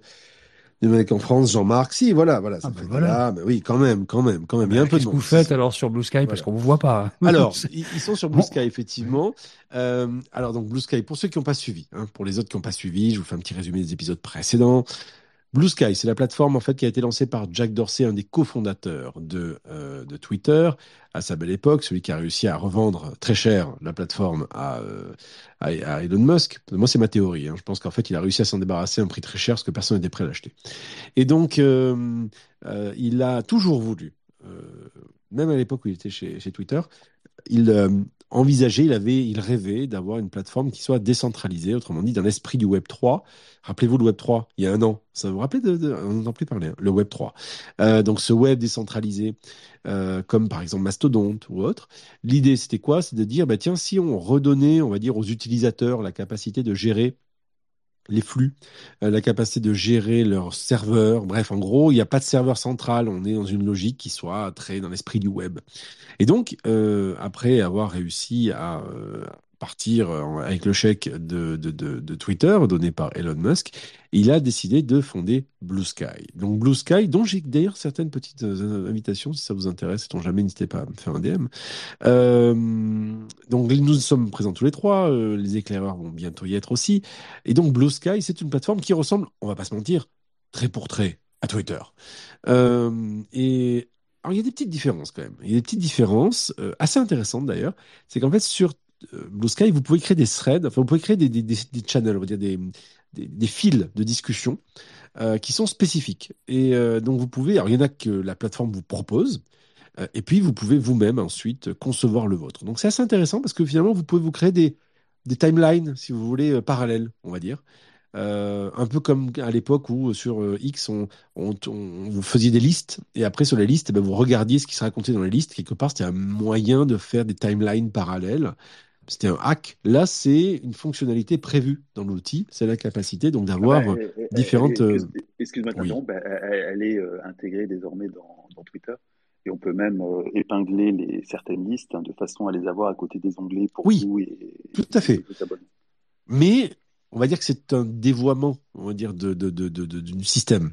Euh, alors que donc dans Blue Sky, c'est conçu comme tel, c'est une fonctionnalité intrinsèque à, l'outil. Et donc, euh, donc Blue Sky, donc disais-je, euh, et qu'est-ce qu'on dit? Ah, Nous enfin une DM non ouverte. Oui, d'accord, on verra ça après. Donc, en résumé, il y a une migration qui est en train de se passer vers Blue Sky, tranquille, mais a priori beaucoup plus, on va dire solide que celle qui s'est passée avec Mastodon, qui était quelque part un peu une réaction à l'arrivée de Musk, mais globalement, il n'y a pas grand-chose qui s'est passé, on va dire. Il y a du monde qui est parti sur Mastodon, mais globalement, bon, voilà, euh, il n'y a pas eu non plus une migration de dingue. Euh, là, sur Blue Sky, c'est beaucoup plus discret. Mais ça commence à, on va dire, quand on voit le taux de croissance, ça commence à devenir assez sérieux. Euh, alors, ça reste encore petit, hein, mais ça commence à venir, c'est assez sérieux, ça fonctionne plutôt pas mal. Et ce qu'on a noté, euh, c'est que euh, ils viennent, il y a très peu de temps, de faire un appel du pied aux journalistes. Alors justement, c'est assez intéressant quand on voit la situation actuelle de, de chaos qu'il y a sur X et le fait que beaucoup de journalistes, de chaînes, de médias se posent la question de rester sur, sur X. On en parlera dans quelques minutes dans le signal faible. Euh, pour tout vous dire, moi, j'ai, une, je vous dirais pas laquelle, une chaîne de télévision qui n'est pas française, qui m'a appelé un jour, un média, et qui m'a demandé euh, est-ce qu'on doit rester? Et donc on a fait euh, une heure de discussion sur est-ce qu'on doit rester ou pas sur sur X. les médias se posent vraiment la question de rester sur sur X. Et donc Blue Sky a bien compris qu'il y avait un moyen de siphonner un truc, ou au moins d'être un on va dire un nouvel endroit pour faire un démarrage, un fresh start, un démarrage on va dire, euh, plus calme. Euh, et donc, on voit apparaître, euh, tu le disais, Bertrand, des médias, certains médias, qui commencent à arriver et à s'installer sur Blue Sky. Et, donc, journalistes. Et un tas de journalistes. Et donc, il y a quelques jours, Blue Sky a officiellement annoncé via leur, leur blog euh, qu'il était possible désormais de demander que les journalistes et les médias demandent une accréditation sur la plateforme. Donc c'est le retour de la petite coche bleue sur Blue Sky, euh, mes versions pour les journalistes. Donc désormais, il est officiel que les journalistes et les médias puissent demander euh, leur accréditation sur Blue Sky afin d'être identifiés comme tels. Donc c'est un mouvement qui a l'air discret tel que je vous le raconte là, mais qui pour moi est un, est un élément super fort. Blue Sky essaye très clairement de partir à contre-pied de la plateforme actuelle euh, Twitter, enfin X, et quelque part de recréer un peu ce qu'était Twitter, qui notamment, euh, on va dire, valait par le fait que la qualité des gens qui étaient dessus, notamment politiques et médias. J'ai fini. et, et, donc, c'est pas inintéressant il y a effectivement euh, tout le, toute la VIP euh, qui hier était euh, les détenteurs de pastilles bleues qui y sont, et le résultat est, est assez intrigant. Alors, en particulier depuis, depuis que le, la guerre entre le Hamas et Israël a été déclenchée, le différentiel avec Twitter saute aux yeux. C'est-à-dire que typiquement, c'était hier, je crois, où au bout de trois heures de Twitter, c'est quand même très dur à supporter en ce moment, j'ai fait un petit tour sur Blue Sky, et alors là, c'était euh, ambiance Instagram, rugby, où vraiment on avait l'impression qu'il ne se passait pas grand-chose au Moyen-Orient. Euh, ce qui était très objectivement euh, rafraîchissant. il faut bien le dire, très rafraîchissant. Euh, ça prend clairement pas la direction d'un espace de veille et d'information. C'est quelque chose qui est à cheval entre, c'est plus proche d'Instagram en termes d'atmosphère, euh, sans les filtres. Euh, et, c'est vrai qu'objectivement, c'est pas désagréable, quoi. C'est, par, surtout quand Twitter est dans des périodes dures où, c'est vrai qu'objectivement, quel que soit son bord politique, en ce moment, Twitter c'est très dur parce que le, monde est très dur et que ça reflète tout ça. Euh, Blue Sky offre une espèce de havre de paix. Moi, je comparais ça à aller prendre des vacances euh, dans un 5 étoiles aux, Maldives en C'est le Club Med. Vous, vous, allez au Club Med. Vous avez envie d'être tranquille. Un peu de gamme. Ça, ça, ressemble, tu sais, à ces hôtels magnifiques qui sont dans des lagons aux Maldives où tu vas te détendre pendant une semaine en plein hiver alors qu'on se gèle à Paris et là, tout d'un coup, il fait 30 degrés, la mer est bleue et pendant une semaine, tu te détends avant de revenir à Paris sous, la, sous la neige c'est, ça, je ne sais pas où ça va, mais pour l'instant, ça part dans cet espace où très clairement, on, y accueille des gens qui, n'ont, qui, qui ont un ras-le-bol de Twitter, qui ont un ras-le-bol de la violence qui s'exprime et qui, insiste, hein, malheureusement, n'est que le reflet de, de, la violence du monde, et, et, qui se crée une espèce de petite, euh, petit cocon confortable dans lequel euh, tout le monde est. Il n'y a dire que des VIP, hein, vu que ça fonctionne par invitation. Donc il y a toujours cet effet, en tout cas dans les débuts d'un réseau social, de cercle. par invitation, de petits cercles où tout le monde se connaît, euh, tout le monde se fréquente déjà sur Twitter depuis la nuit des temps. Euh, et effectivement, personne ne se hurle dessus parce que on est entre gens de bonne, compagnie.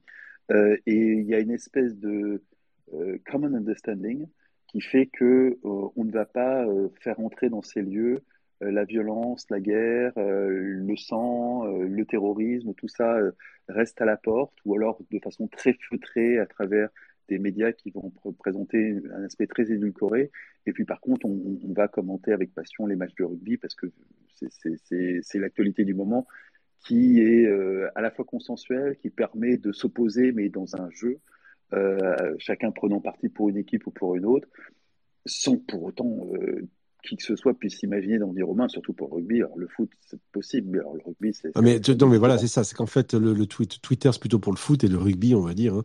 Euh, c'est un sport, de, sport de brut euh, euh, joué par des gentlemen. C'est plutôt l'esprit Blue Sky, voilà, pour, pour donner un peu, un peu l'idée.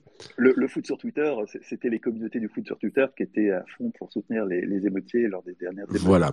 On, est dans une autre ambiance sur le foot. Sur Blue Sky, on est à deux doigts d'avoir de la parentalité positive, mais non, excusez-moi, je me trompe, c'est sur TikTok. Est-ce que ça va rester Bisounoursland, ça c'est moins sûr parce qu'on a quand même connu deux trois réseaux sociaux qui au début étaient un peu comme ça, des endroits euh, calmes, euh, tranquilles, paisibles, et qui ensuite euh, sont partis un petit peu en live et on a fait une émission, je le disais tout à l'heure en parlant avec Fadila, sur LinkedIn, qui à un moment précis a eu la tentation de devenir un endroit euh, polarisé à mort, où les gens faisaient absolument n'importe quoi, puis ça s'est très très vite calmé. Je pense que LinkedIn a vu tout de suite et a mis les algorithmes en place pour que ça se calme assez rapidement. Alors que maintenant, il n'y a que l'équivalent de la parentalité positive, qui est l'entrepreneur positif. c'est à peu près ça. C'est redevenu Bisounoursland. Et juste un mot quand même pour les... Donc euh, on va avoir le même problème à terme que Mastodon, c'est-à-dire hmm. de la euh, de la modération instance par instance qui hmm. filtre euh, les contenus venant d'autres instances.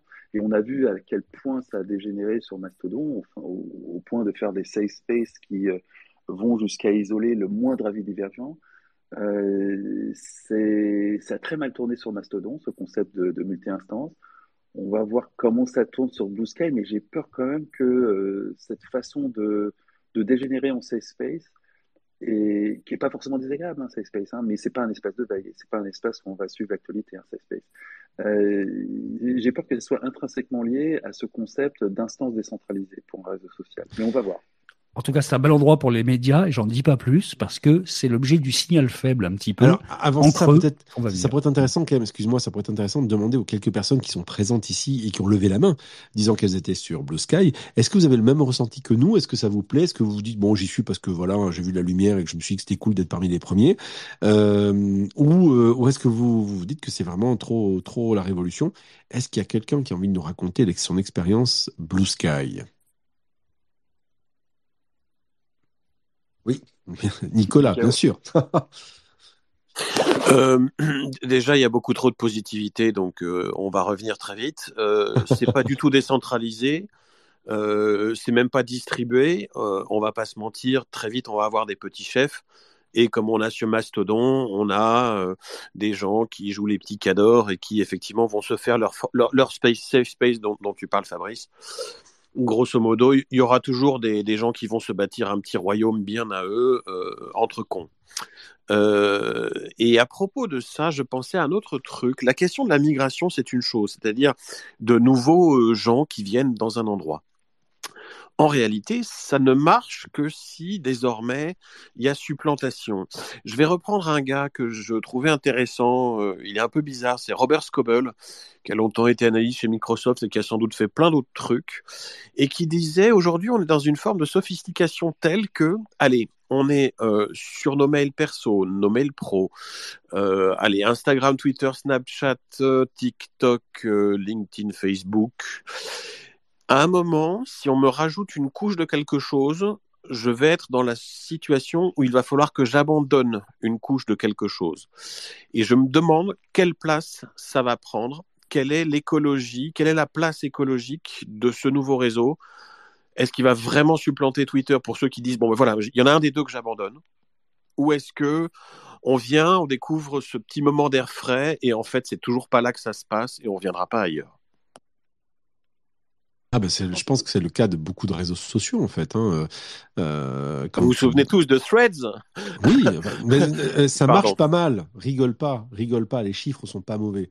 Et euh, non, non, enfin, il faut prendre du temps. Il y, a un truc qui est important, c'est qu'en fait, on rigole très souvent en disant ah ben ça n'a pas marché euh, au bout d'une semaine. Je pense qu'il faut regarder aussi dans le temps. Euh, et, et Threads, je pense que outre le fait qu'ils sont en train de l'aligner pour pouvoir l'aligner sur les, réglementations du DMA DSA, puisque désormais on peut quitter son compte Threads sans supprimer son compte Instagram. Donc c'est bien la preuve qu'ils vont pas tarder à débarquer en Europe. Thread, euh, pour moi, c'est Twitter chez les bisounours, vraiment. C'est-à-dire en gros, c'est c'est Instagram, quoi. Euh, en revanche, je pense que Blue Space. On, est dans une ère de safe space. les gens veulent des safe space.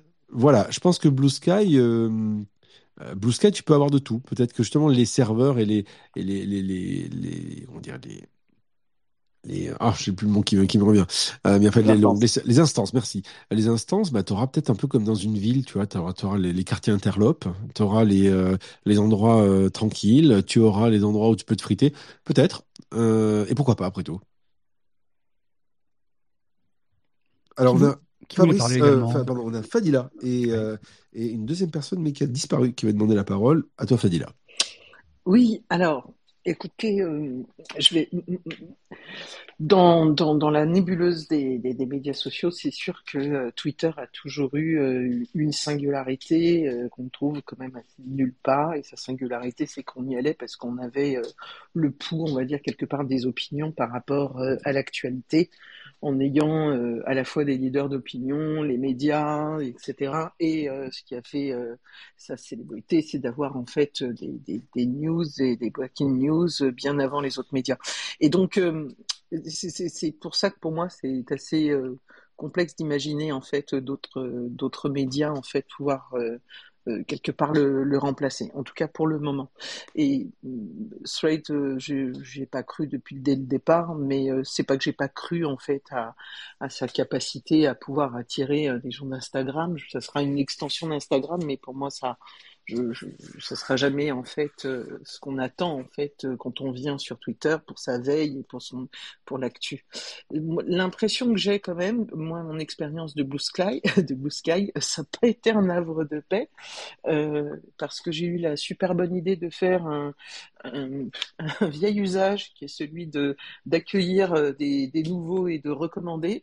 Eric Botorel était là lorsque j'ai fait un tweet pour annoncer la venue de Philippe Platombe et euh, Eric on dit un skit.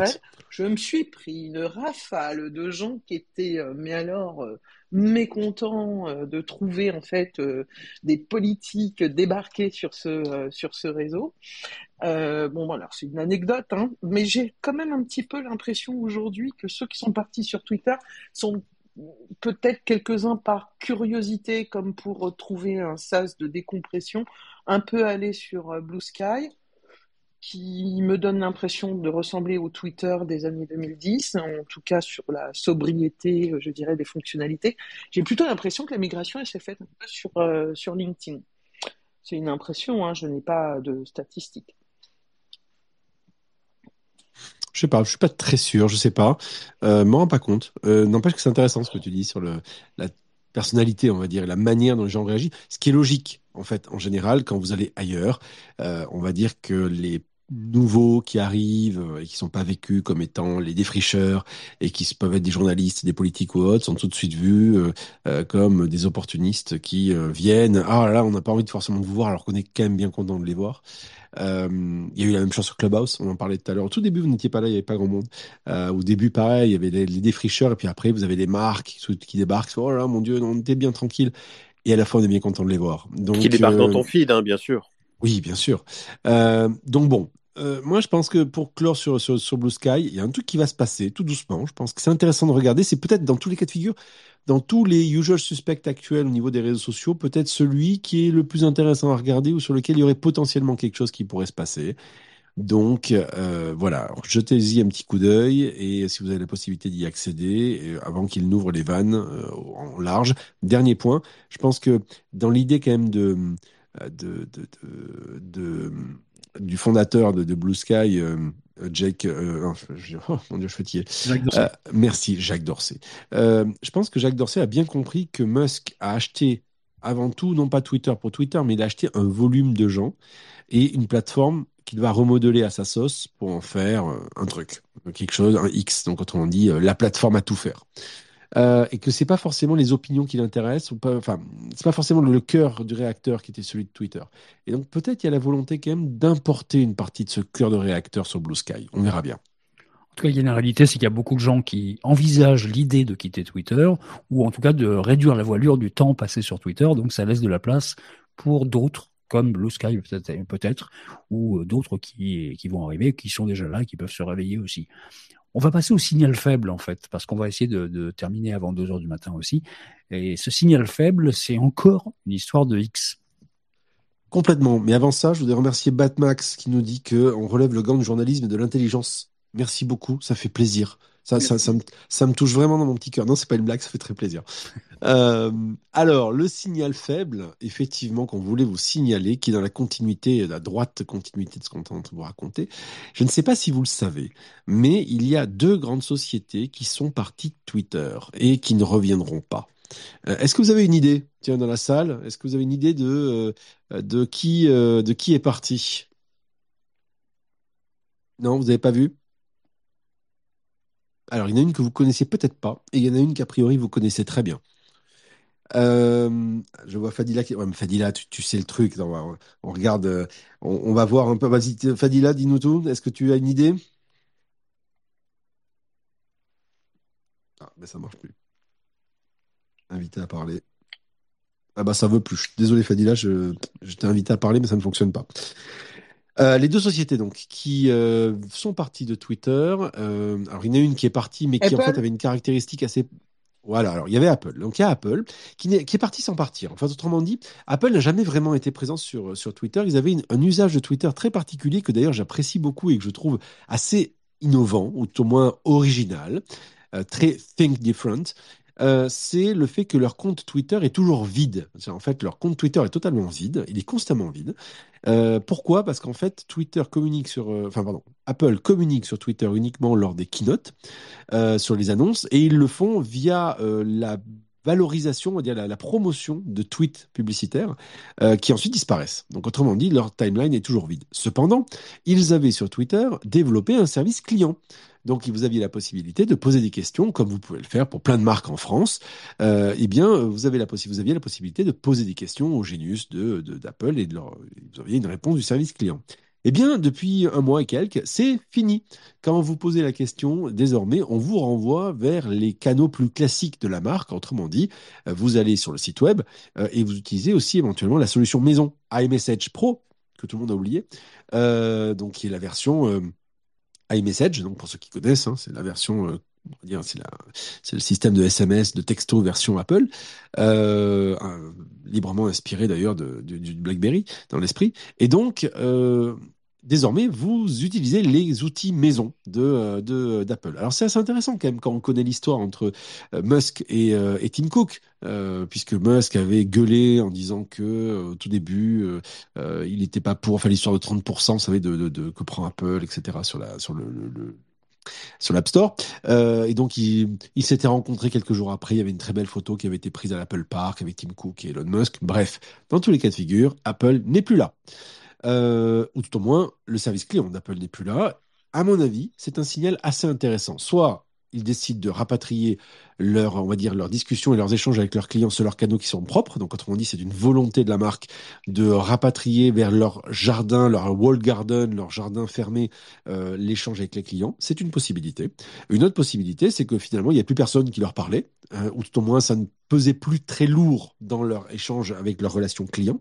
Et donc, ils ont décidé de partir de X. Ça, c'est le premier élément. Et dans la même euh, veine, vous avez un acteur que vous ne connaissez peut-être pas qui s'appelle NPR. NPR, c'est en fait le, le comment dirais-je le le Radio France américain. Voilà, c'est ça, le Radio France américain, le National Public Radio, NPR le National Public Radio, qui est en fait le principal réseau de radiodiffusion non commercial et de service public euh, des États-Unis. Euh, mais c'est une boîte de droit privé. Mais qui a des missions de service public. Et donc, ou à but non lucratif dans tous les cas de figure. Euh, c'est pas tout à fait la vision qu'on a de service public en France, mais voilà, j'essaye de vous expliquer un peu le truc. Et donc, depuis six mois, NPR est parti de Twitter, ou tout de X. Euh, ils sont partis pour plein de raisons.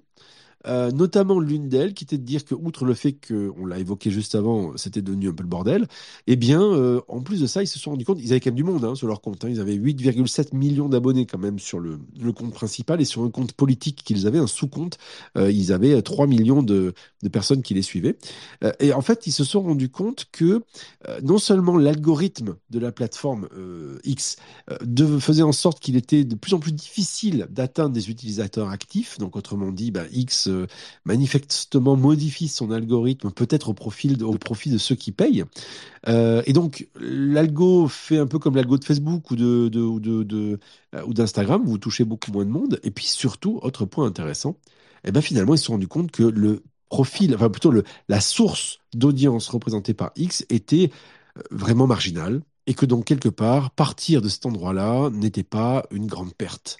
Et donc, ça fait six mois qu'ils sont partis. Et ils sont très contents d'être partis, même s'ils le reconnaissent. Sur certains sujets d'actualité, ils voudraient encore être présents sur la plateforme, mais ils ont fait en sorte de développer des systèmes alternatifs, comme par exemple un blog, tout simplement, en direct, euh, ou faire en sorte de réinformer aussi, enfin de s'informer plutôt, d'informer leur, leurs auditeurs en euh, ramenant, on va dire, ceci sur leur propre plateforme, un peu à l'instar de ce qu'a fait Apple. Donc on voit un petit mouvement aussi qui est assez intéressant de rapatriement de certains acteurs de, de marques ou de, de, médias vers, on va dire, des canaux qui leur appartiennent plus aussi. C'est le deuxième élément signal faible qui est intéressant à signaler. Tu voulais dire quelque chose, Nicolas? Oui, parce que si on résume bien, ça revient à dire que partir un jour, sans retour, est-ce qu'on peut effacer notre amour? Sans se retourner, ne pas regretter, tu as bien raison. Eh oui, c'est tout à fait vrai. C'était bien ça, j'ai beaucoup aimé ça. Bon, on va passer à la dernière rubrique en fait de ce live. On est en train de tester, hein. on teste des choses, donc on vous a fait un éclairage avec différents sujets. Le signal faible, on vient de le faire, et puis on va tester aussi. Hein. on vous en parle, mais ça n'a rien à voir. Donc là, on sort un petit peu du champ de tout ce qu'on s'est dit en partie, parce que Fabrice, euh, de ce que je sais, reste un tout petit peu plus sérieux et plus calé avec les sujets en cours. Mais on commence avec, euh, bah tiens, on commence avec Fabrice. On l'a pas entendu sa douce voix depuis un petit moment, Fabrice. Eh ben, écoute, euh, moi je vais vous parler de d'une autre loi qui nous vient de l'Europe, et soutenez-vous, qui interdisait de faire du ciblage publicitaire en fonction de l'orientation sexuelle, de la race ou de l'opinion politique et qui était, à n'en pas douter, une excellente loi. Hein. Rappelons qu'il y a encore peu de temps, vous pouviez viser euh, une ethnie particulière sur Facebook ou une opinion politique particulière.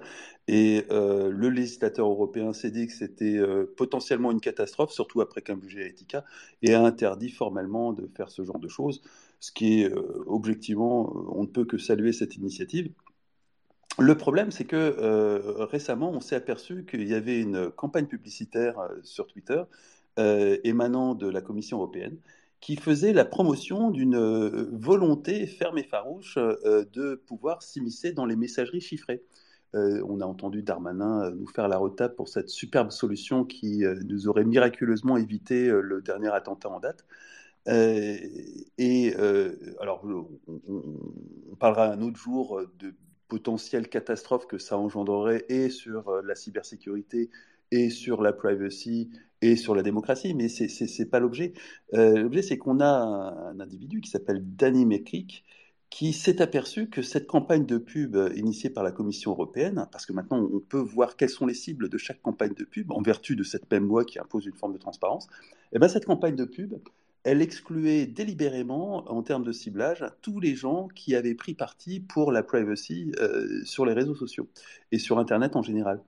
Et ce qui ressemble quand même pas mal à du ciblage euh, politique ou du non-ciblage politique. Alors je ne sais pas si légalement ça revient au même.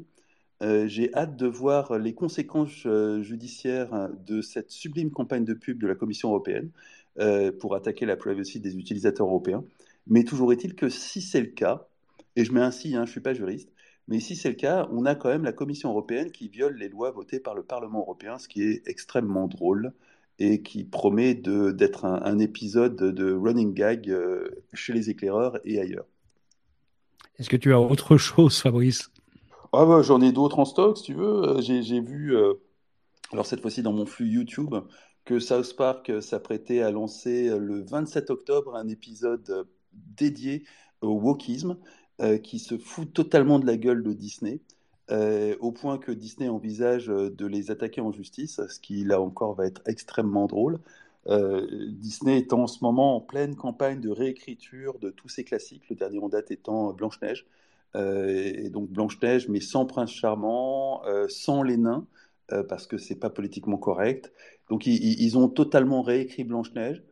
Bon, ce qui, dans l'absolu, il faut quand même euh, savoir que Blanche-Neige, ça n'est pas Walt Disney. Hein. Ils l'ont piqué au, compte de Grimm ou d'Andersen, je ne sais plus. Euh, ah bah, la, plupart de leurs premiers films, d'ailleurs, ont été, euh, ils ont pillé, la, ils ont pillé toute la, toutes les, toutes les, toutes les histoires européennes. La quasi-totalité du, du, du, du, stock de départ de, Walt Disney, c'est du pillage en bonne et due forme du patrimoine culturel. Bien édulcoré quand même, hein, le pillage. Hein à la bonne époque, oui, c'est ça, le, copyright, hein. euh, le copyright n'avait que 20 ans, donc c'était facile, il suffisait d'attendre 20 ans euh, et on pouvait tout piller. Et puis euh, ensuite, ils ont fait du lobbying intensif de façon à ce que Mickey Mouse ne tombe pas dans le domaine public. C'est pour ça que le copyright, enfin, c'est entre autres pour ça que le copyright s'est allongé, allongé, allongé, allongé. et là, ils ont décidé de s'aborder leur propre héritage culturel en le réécrivant à la sauce woke. ce qui au passage a eu des conséquences assez cataclysmiques sur leur chiffre d'affaires. Euh, et, donc voilà, euh, cette fois-ci, ils vont se prendre se dans la tronche, ce qui risque d'être assez drôle parce que euh, bah, c'est, ça, ça, prend, ça prend lieu aux États-Unis dans le cadre de ce qu'on appelle là-bas la culture war. et le fait que South Park se positionne là-dedans est à la fois inattendu et on peut s'attendre à ce que ça soit extrêmement caustique et violent. Comme quoi les États-Unis peuvent encore nous surprendre. Et oui. Un petit mot quand même, parce que franchement, ça nous a fait marrer. Ah ouais. Cette histoire de train pour Euro Disney, franchement. Ah oui. C'est un truc énorme, ça. Ah, c'est beau. Alors ça, c'est une erreur d'aiguillage de la part de la SNCF. Alors, est-ce que c'est une erreur? Est-ce que c'est une blague? On ne sait pas. Euh, peut-être qu'on saura, mais pour l'instant, on ne sait pas. Euh, et c'est l'histoire d'un train qui devait faire euh, le trajet entre Bruxelles et Strasbourg. Et alors forcément, sur un tel trajet, le train était rempli de députés européens, parce que, comme vous le savez, le, Parlement européen est, en quelque sorte divisé en deux morceaux, un morceau à Bruxelles, un morceau à Strasbourg. Et donc le, train qui fait l'aller-retour entre Bruxelles et Strasbourg, c'est toujours rempli d'élus européens. Et là, curieusement, il y a un petit problème d'aiguillage. Plutôt que d'arriver à Strasbourg, ils sont arrivés chez Euro Disney. Et ça résonne tellement avec la souveraineté numérique, on s'est dit on devait vous en parler. Quoi. Donc peut-être qu'on va déménager le Parlement européen chez Euro Disney, comme ça ce sera au moins clair. Euh, mais c'est quand même un, gag euh, extrêmement drôle et on, veut saluer, si jamais il nous écoute en replay, euh, le, contrôleur à la SNCF, enfin l'aiguilleur, je ne sais pas très bien comment ça s'appelle aujourd'hui, qui a eu cette idée merveilleuse et qui nous a donné l'occasion de rigoler un bon coup parce que ces temps-ci, c'est pas tous les jours qu'on rigole. C'est vrai. Bah, justement, vrai. Justement, tu as, une série d'humour à nous proposer, Damien, pour rigoler un petit peu dans ces temps difficiles. Oui, juste une petite chose, je m'excuse, je reviens en arrière, mais c'est la beauté du live. Hein. Je vois Jean-Marc qui nous avait mis un tweet en nous disant que Apple était toujours présent sur était présent sur X avec Apple Support, continue à donner des conseils. Oui, oui, je parlais bien effectivement de l'assistance privée hein, en DM, qui en fait a déménagé ailleurs. Voilà. Donc effectivement, j'ai pas dit qu'ils avaient complètement disparu. Je dis qu'ils avaient bougé un bout de leur activité mais c'est un signal faible, à mon, sens. Euh, oui, effectivement. Alors, un truc qui n'a mais, tellement rien à voir, mais j'avais envie de le partager parce que vous ne savez pas ce que ça ce que ça représente pour moi. Mais si vous avez envie de passer une soirée sympa, et si vous aimez, je ne sais pas, l'esprit un peu de la cité de la peur, eh bien, j'avais envie de vous mettre en avant une, une, série qui est passée assez inaperçue sur Prime Video. Oui, désolé, je parle d'une plateforme de GAFAM, mais pourquoi pas après tout hein, On va pas parler de Salto non plus. Donc, euh, donc sur Prime Video, il y a une série d'humour totalement absurde que je vous conseille, qui est passée assez inaperçue et qui est plutôt sympa. Ça s'appelle Killer Coaster. Euh, Killer Coaster, donc, qui est une sorte de cité de la peur, mais qui se passe à la fête foraine de Palavas-les-Flots. Euh, eh bien, sachez-le, parce que moi, je viens de Montpellier. Eh bien, sachez-le, la fête foraine de Palavas-les-Flots, elle existe vraiment. Et moi, j'y vais chaque année. Euh, eh bien, euh, voilà. Et eh ben là, ils ont imaginé un truc qui se passe là-bas, une histoire plutôt bien troussée d'ailleurs, une histoire plutôt sympa de, tueurs euh, dans cette fête foraine. C'est vraiment décalé, c'est vraiment sympa, c'est très surprenant et assez inattendu de la part d'une production française, puisque ça rentre bien sûr dans les quotas de production française que doivent faire maintenant les plateformes Prime, Netflix, etc., etc. Alors il y en a des bonnes, hein, des fois des productions d'épisodes qui sont pas moins bonnes, pas moins bonnes. Par exemple, typiquement, euh, ne perdez pas votre temps à regarder Sentinelle. Mais par contre, euh, eh ben celle-là, je vous la conseille. Euh, elle est plutôt sympathique. Voilà, j'avais envie de vous le dire. C'est petit cadeau, comme ça, ça me fait plaisir et ça n'a strictement rien à voir avec la choucroute qu'on vous était en train de vous raconter il y a cinq minutes. Surtout et que puis, Palavas les flots, c'est tellement, tellement joli en plus. Hein. Mais... Killer Coaster. C'est vraiment la station dans laquelle on a envie de passer toutes ses vacances. Hein. mais, mais, mais tu rigoles, monsieur, ça a gardé un petit côté populaire, un petit mm -hmm. côté, tu vois, à la différence des autres plateformes, des autres euh, endroits comme la Grande Motte et tout. Moi, j'aime bien. Franchement, j'aime bien. Si l'été, vous, on, on, peut s'y croiser. Si vous êtes par là-bas, j'y suis souvent. Bon, bah ça, euh... c'est le, ça, c'est le sud-ouest. Et moi, je suis sur un, un petit coup de cœur du, du sud-est, en fait, dans un bled qui s'appelle Malmort, figurez-vous. Alors, Malmort, il y a la vallée de la Durance, vous avez le Luberon juste au-dessus. C'est à 10 km, 15 km de Centre-Provence. Et là, bah, dans un endroit vraiment où ça sent euh, la malmort, vraiment terrible. Je vous le dis parce que j'ai parti une partie de mon enfance à 3 km de cet endroit-là. Il y a un petit gars qui est arrivé là, qui s'est dit j'ai envie de devenir styliste. Et ce gars-là, aujourd'hui, bah, c'est un des plus grands stylistes euh, du monde, en tout cas un des plus grands français, c'est Jacques Mus. Je sais pas si vous connaissez Jacques Mus. En fait, Simon porte Jacques Mus. Il a pris le, le nom de d'origine de sa mère en fait Jacques Mus parce que sa maman est morte quand il avait 16 ans je crois quelque chose comme ça très très jeune et que tout ce qu'il fait il le fait pour sa maman. Et il y a un documentaire qui vient de sortir qui est un documentaire de Loïc Prigent. Alors ceux qui s'intéressent à la mode savent que Loïc Prigent c'est un peu le dieu dans l'histoire avec un style avec une voix absolument inimitable quelqu'un qui connaît par cœur tout le monde de la mode. Et là il a sorti un documentaire qui est disponible en replay sur les les chaînes de France Télévisions. C'est sur France 5 au départ que ça a été diffusé diffusé et qui s'appelle Jacques Mus le Prince Soleil parce qu'il y, y, a un défilé, le dernier en date, celui de 2023 qui se passe euh, à Versailles et il en Versailles. profite pour raconter toute l'histoire de Jacques Mus depuis ses 20 ans, depuis donc son départ du bled paumé de cette vallée de la Durance pour euh, se faire tailler des croupières en fait à Paris lorsqu'il est arrivé.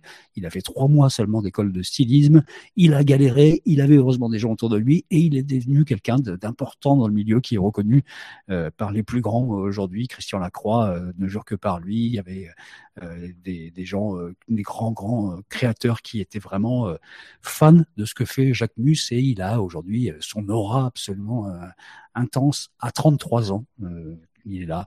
Et voilà, il y a ce replay donc de ce Jacques Mus, le Prince Soleil, donc que vous pouvez regarder parce qu'il y a vraiment une histoire sympa. Ce type est assez assez passionnant. Il y a, il y a plein plein de petits moments assez sympas dans, dans ce petit documentaire là. Voilà, ça n'a rien à voir avec ce qu'on s'est dit avant. C'est juste parce que la mode, c'est la preuve qu'on est vivant. Et, oui, puis la, puis la mode, c'est peut-être aussi la vraie French Tech, hein, finalement. C'est, c'est, c'est, c'est, là où on est bon, en fait. Il hein. n'y a pas à dire. Hein. Oui, c'est euh, trouvé là-dedans. Ça, c'est vrai que. Oh, les gars, moi, je vous ai proposé un truc. J'ai vraiment l'impression d'être nul avec ce que je vous ai dit. Oh, vous me, vous me. Bon, ben, allez voir AlphaGo sur Netflix si vous l'avez pas vu. Voilà, c'est un super docu sur l'IA et il est très très bien. Voilà, voilà. Si vous voulez faire sérieux, et eh ben voilà. Bon. Est-ce que l'un d'entre vous a vraiment un petit conseil hors cadre à nous proposer avant qu'on se quitte? Euh, Vous pouvez lever la main vite fait et nous donner un petit coup de cœur, quelque chose qu'il faut qu'on lise, qu'on regarde, qu'on entende, par exemple. Il y, a deux personnes. Il y a Nicolas, bien sûr, et j'ai vraiment peur. Et puis il y a Octave aussi. On va commencer par Nicolas. c'est pas une, un vrai conseil, c'est une actu, moi, qui m'a fait euh, sourire. Euh, vous avez appris donc évidemment, Darmanin avait annoncé l'ouverture de nombreux nouveaux commissariats gendarmerie. Eh bien, sachez que désormais patrouillera de nuit dans le Lot une brigade spécialisée dans le vol de foie gras. Oh, Ah ouais, on, vole du foie gras. la France, monsieur, la France. À l'approche des fêtes de Noël, sachez-le, il y a en France du vol de foie gras et désormais il y aura une brigade nocturne, a-t-on précisé. Attends, mais on, on vole les foie gras déjà tout prêts ou on vole les oies qui ont été gavées? Alors, à ce stade-là, on vole plutôt des, des foies déjà préparés parce que voler euh, un canard ou une oie, c'est assez compliqué. Eh ben, on Moi, se protégé tout d'un coup. Ouais, tout vois, à fait. moi, avec tous ces terroristes, j'avais un peu peur, et là, je me sens rassuré maintenant. Mais moi, j'aime, j'aime ce- cette singularité de la France. C'est vrai, il est possible que Darmanin aime le foie gras, en fait. C'est c'est tout à fait possible. Alors, Alors, il, je- il adore le pinard, donc normalement, ça va avec. hein. Précisément, c'est dans le Lot. Est-ce que c'est aussi pour sortir du lot? Je vous laisse conclure comme vous le souhaitez. Oh, elle est bien bonne. Enfin, dans tous les cas de figure, je suis content de savoir qu'il y aura du foie gras à Noël. Alors, peut-être que je vais dire un truc horrible, hein, désolé, mais moi, j'adore le foie gras. Voilà, je sais que ce que je viens de dire là est totalement. euh, C'est pas politiquement correct. Ah, c'est vois, totalement pas euh, politiquement correct. Je on sais ira je ensemble, si tu veux. Je, je vais finir les tripes à l'air, je suis au courant. Euh, Octave, vous voulez nous dire quelque chose? Oui, bonsoir à tous. Je veux juste revenir sur euh, effectivement Roller Coaster, c'est une super série. C'est la première fois qu'on voit euh, la famille Lamy à l'écran. Tout à fait. C'est une très bonne série et c'est vraiment la première fois qu'on voit toutes les trois à l'écran. Donc c'est super intéressant. Killer Coaster, Et- c'est ça Non, plutôt. non? Pardon? Killer Coaster, oui. Killer, Killer Coaster. Coaster, pardon, excusez-moi. Et puis euh, le, reportage sur euh, Jacques Mus, euh, France 5, est aussi toujours disponible en replay. Très intéressant parce que c'est, visuellement c'est génial et c'est vraiment quelque chose à garder en fait. Donc j'en conçois. Merci. Merci beaucoup, Octave. Merci quelqu'un qui a enfin apprécié ma recommandation. Alors, et- The et- Killer Coaster. Eric, Eric Botorel me signale que euh, la gendarmerie est aussi en charge de la surveillance des huîtres. Et alors forcément, c'est un élu de faux, Bretagne, c'est donc vrai. ça concerne beaucoup plus que, que le foie gras, parce qu'on n'est pas très bon en Bretagne pour le foie gras. Mais on est excellent sur les huîtres. Les meilleures huîtres de la planète sont faites Eh, en eh, Bretagne, sachez-le. Je pense à Euh, un truc là. Qu'est-ce qu'ils qu'est-ce qu'ils font des, des, des prises? Vous savez, parce que quand des fois qu'ils ont de la coque et ils récupèrent, ils les mettent euh, au scellé. Euh, Qu'est-ce qu'ils font des, des bourriches d'huîtres ou de foie gras qu'ils récupèrent euh, suite à un vol? Euh, ils- ils- T'inquiète, t'inquiète, mon ça- frère, t'inquiète, t'inquiète. Ah mais attends, imaginez quand même, ça, ça peut être sympa. Tu peux se passer une soirée sympa à la gendarmerie, même les mecs qui sont en détention. euh, Tu veux, tu veux une petite fine de clair? Non, mais ça peut être sympa. Ouais, non, mais- Cousin, mais cousin. Avec évidemment du beurre salé, parce que Oui. sinon, bah, Cousin, t'as pas une spéciale numéro 6 là On peut partir en live, c'est ce qu'on a commencé à faire, mais là on pourrait vraiment le, le faire, c'est au choix. Hein. Ou on peut fermer la boutique, c'est au choix également. Je ne sais pas ce qu'on décide. Alors, je, propose qu'on finisse bien là-dessus. C'était bien. C'était une bonne, une bonne, une bonne, une bonne clôture. C'était plutôt oui, pas la mal. protection du patrimoine gastronomique français, finalement, c'est bien. C'est quand même un, un domaine d'excellence de la France. On est connu à l'international pour ça. C'est ça. Alors, pourquoi vouloir être une startup nation alors qu'on est de la food nation en fait quelque part? Excusez-moi, vous avez vu le repas d'État allemand à Hambourg et vous avez vu le repas d'État à Versailles. D'accord, ça, ça a peut-être coûté un peu cher, il y a peut-être un peu de... Enfin, effectivement, c'est incomparable. Oui, enfin, euh, euh, Ceci dit, un repas allemand et un repas français sont souvent assez incomparables. en totalement hein. incomparable. Voilà. Tiens, on va terminer par un petit pouce euh, en l'air ou un pouce en bas d'ailleurs qu'on vous demande de faire pour, pour nous dire si cette version là qu'on a essayé de faire des, des éclairs du numérique en live vous a séduite ou pas. À vous de nous balancer ces petits messages là juste avant qu'on se quitte. Il suffit d'aller sur le cœur en bas. Alors, et de- Nicolas, il nous met un point. Alors, ça veut dire deux choses, hein, mais je ne les dirai pas. Mais c'est soit dans la gueule, soit ailleurs. Donc, euh, Voilà, merci, merci. donc, bah, apparemment, il y a des gens qui ont aimé. Donc, Mais merci. c'était la lutte, c'était la lutte. Oui, j'ai bien compris. Bon, Ah, bon, euh, Vous êtes gentils tous là, c'est sympa. c'est cool. Alors, merci. avant de vous quitter, je vous précise, euh, j'ai j'ai à nouveau euh, Eric Botorel qui, qui me contacte en DM parce qu'il ne peut pas intervenir euh, et qui me signale que le champagne est également sous protection. Donc, euh, on, on peut quand même imaginer que, euh, certes, Et- la police et la gendarmerie ont un dur métier en ce moment, mais, Mais pour les fêtes de Noël, ça va bien se passer. attends, je pense à qu'il un truc qui spéciale Attends. avec Eric Botorel sur la surveillance de la nourriture et des boissons en France. Hein. Peut-être qu'on peut imaginer ça euh, demain matin, par Mais exemple. t'imagines un truc, ça veut dire qu'en fait, il y a des gens qui doivent essayer de se battre pour se muter dans des régions, tu vois, pas dans la Creuse, tu vois, la Lozère, mais genre la, Ch- le Champagne, la Champagne ou la Bretagne. Le sud-ouest, le euh, Lot. c'est bien le sud-ouest. C'est ça. que- Ah là, c'est pas mal ça. Les, huîtres, c'est sympa, mais euh, ne manger que ça, c'est pas. Oui, c'est bien, c'est plein de diodes, c'est c'est pas mauvais. Bon, eh bien écoutez, merci à vous. On, on va essayer de refaire ça dans 15 jours Ou pas? Je Bah oui. je, je- je sens mes camarades, ils disent, oh, qu'est-ce qu'ils racontent? Euh, Oui, oui, C'était pas on- prévu. On, va faire ça tous les 15 jours. Je pense que c'est un bon rythme. hein. Et puis, on, on va travailler le format pour arriver à quelque chose de, de plus fluide et puis de, euh, et qui petit à petit va attirer plus d'audience. hein. C'est c'est sur la durée que ça s'installe, ce genre de choses. Donc, on vous donne rendez-vous euh, dans deux semaines. Et le jour où X sera mort, nous, on sera au top. En fait, c'est ça le truc. euh. c'est ça l'idée. on est inversement proportionnel, en fait. On va d'ailleurs continuer quand ça. même à faire des, des épisodes enregistrés, on vous le dit tout de suite. D'ailleurs, avec une personne qui est présente ce soir. C'est vrai. Euh, euh, qu'on a, on a le droit de le dire ou pas en fait? Si? Non? Oui? Oh, bah oui, on peut. c'est- c'est Oui, pas un bon, bah donc voilà. Donc on, donc on enregistre demain euh, monsieur le député Eric Botorel, qui est justement ce- parmi nous ce soir.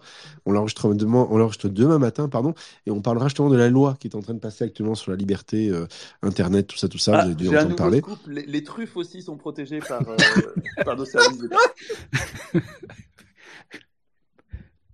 Ah, là, c'est- La peur de manquer, la peur de manquer. je vous dis, demain, on fait l'émission spéciale avec Eric Botorel là-dessus, franchement, parce que là, il y a, il y a un sujet, là. Il y a un vrai sujet, ouais, ouais, il y a un vrai sujet. Il y a un vrai sujet apparemment, effectivement. Protégeons le, le patrimoine français. Il y a un vrai... Et on n'a pas parlé des fromages. hein. Je vous rappelle quand même qu'il y a un fromage par, euh, par, par, euh, par jour en France, hein, comme Mhm. disait le, grand général. Donc comment vous voulez arriver à, à piloter, enfin à gérer un pays qui a un fromage, un fromage par jour? Eh bien voilà, donc on parlera de ça avec Eric Botorel. Entre, entre, entre la poire et le fromage, justement, on parlera aussi de la liberté d'expression, liberté de la loi sur Internet. J'ai plus le terme exact, mais on sait de quoi on parle, qui va bientôt passer euh, euh, donc à l'Assemblée. On parlera de ce sujet-là, on l'enregistrera. Elle est passée aujourd'hui. Elle est passée aujourd'hui, oui. pardon. Eh ben, on en parlera demain avec lui et euh, on fera un point sur ce qui s'est passé justement euh, dans cette dans cette loi et, euh, et on vous le diffusera très très rapidement. Euh, donc on continue les épisodes enregistrés. Vous pouvez nous retrouver sur toutes les plateformes de balado diffusion de votre préférence et n'hésitez pas à nous mettre un petit commentaire et des petites étoiles aussi. Ça nous fait très plaisir. Euh, et puis on est très heureux de vous retrouver très bientôt pour un prochain épisode des éclaireurs du numérique en live. C'était donc les éclairs du numérique avec Damien Douani qui n'a pas la tête que vous lui voyez là. Non, non, il n'a pas une tête de et, De eux. tête d'œuf, en fait, tout simplement. Avec Fabrice Ebelbois qui a bien la tête que vous voyez et avec Bertrand Lenôtre qui a aussi la tête que vous voyez. Ici, merci à tous d'avoir participé à ça.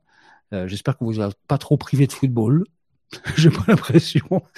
Et euh, ben, on se retrouve dans une quinzaine de jours. Et puis parlez-en à droite à gauche si vous avez l'occasion pour dire qu'il y a un nouveau rendez-vous qui peut s'installer de temps en temps sur euh, sur X et qui euh, qui va comme ça discuter un petit peu le soir.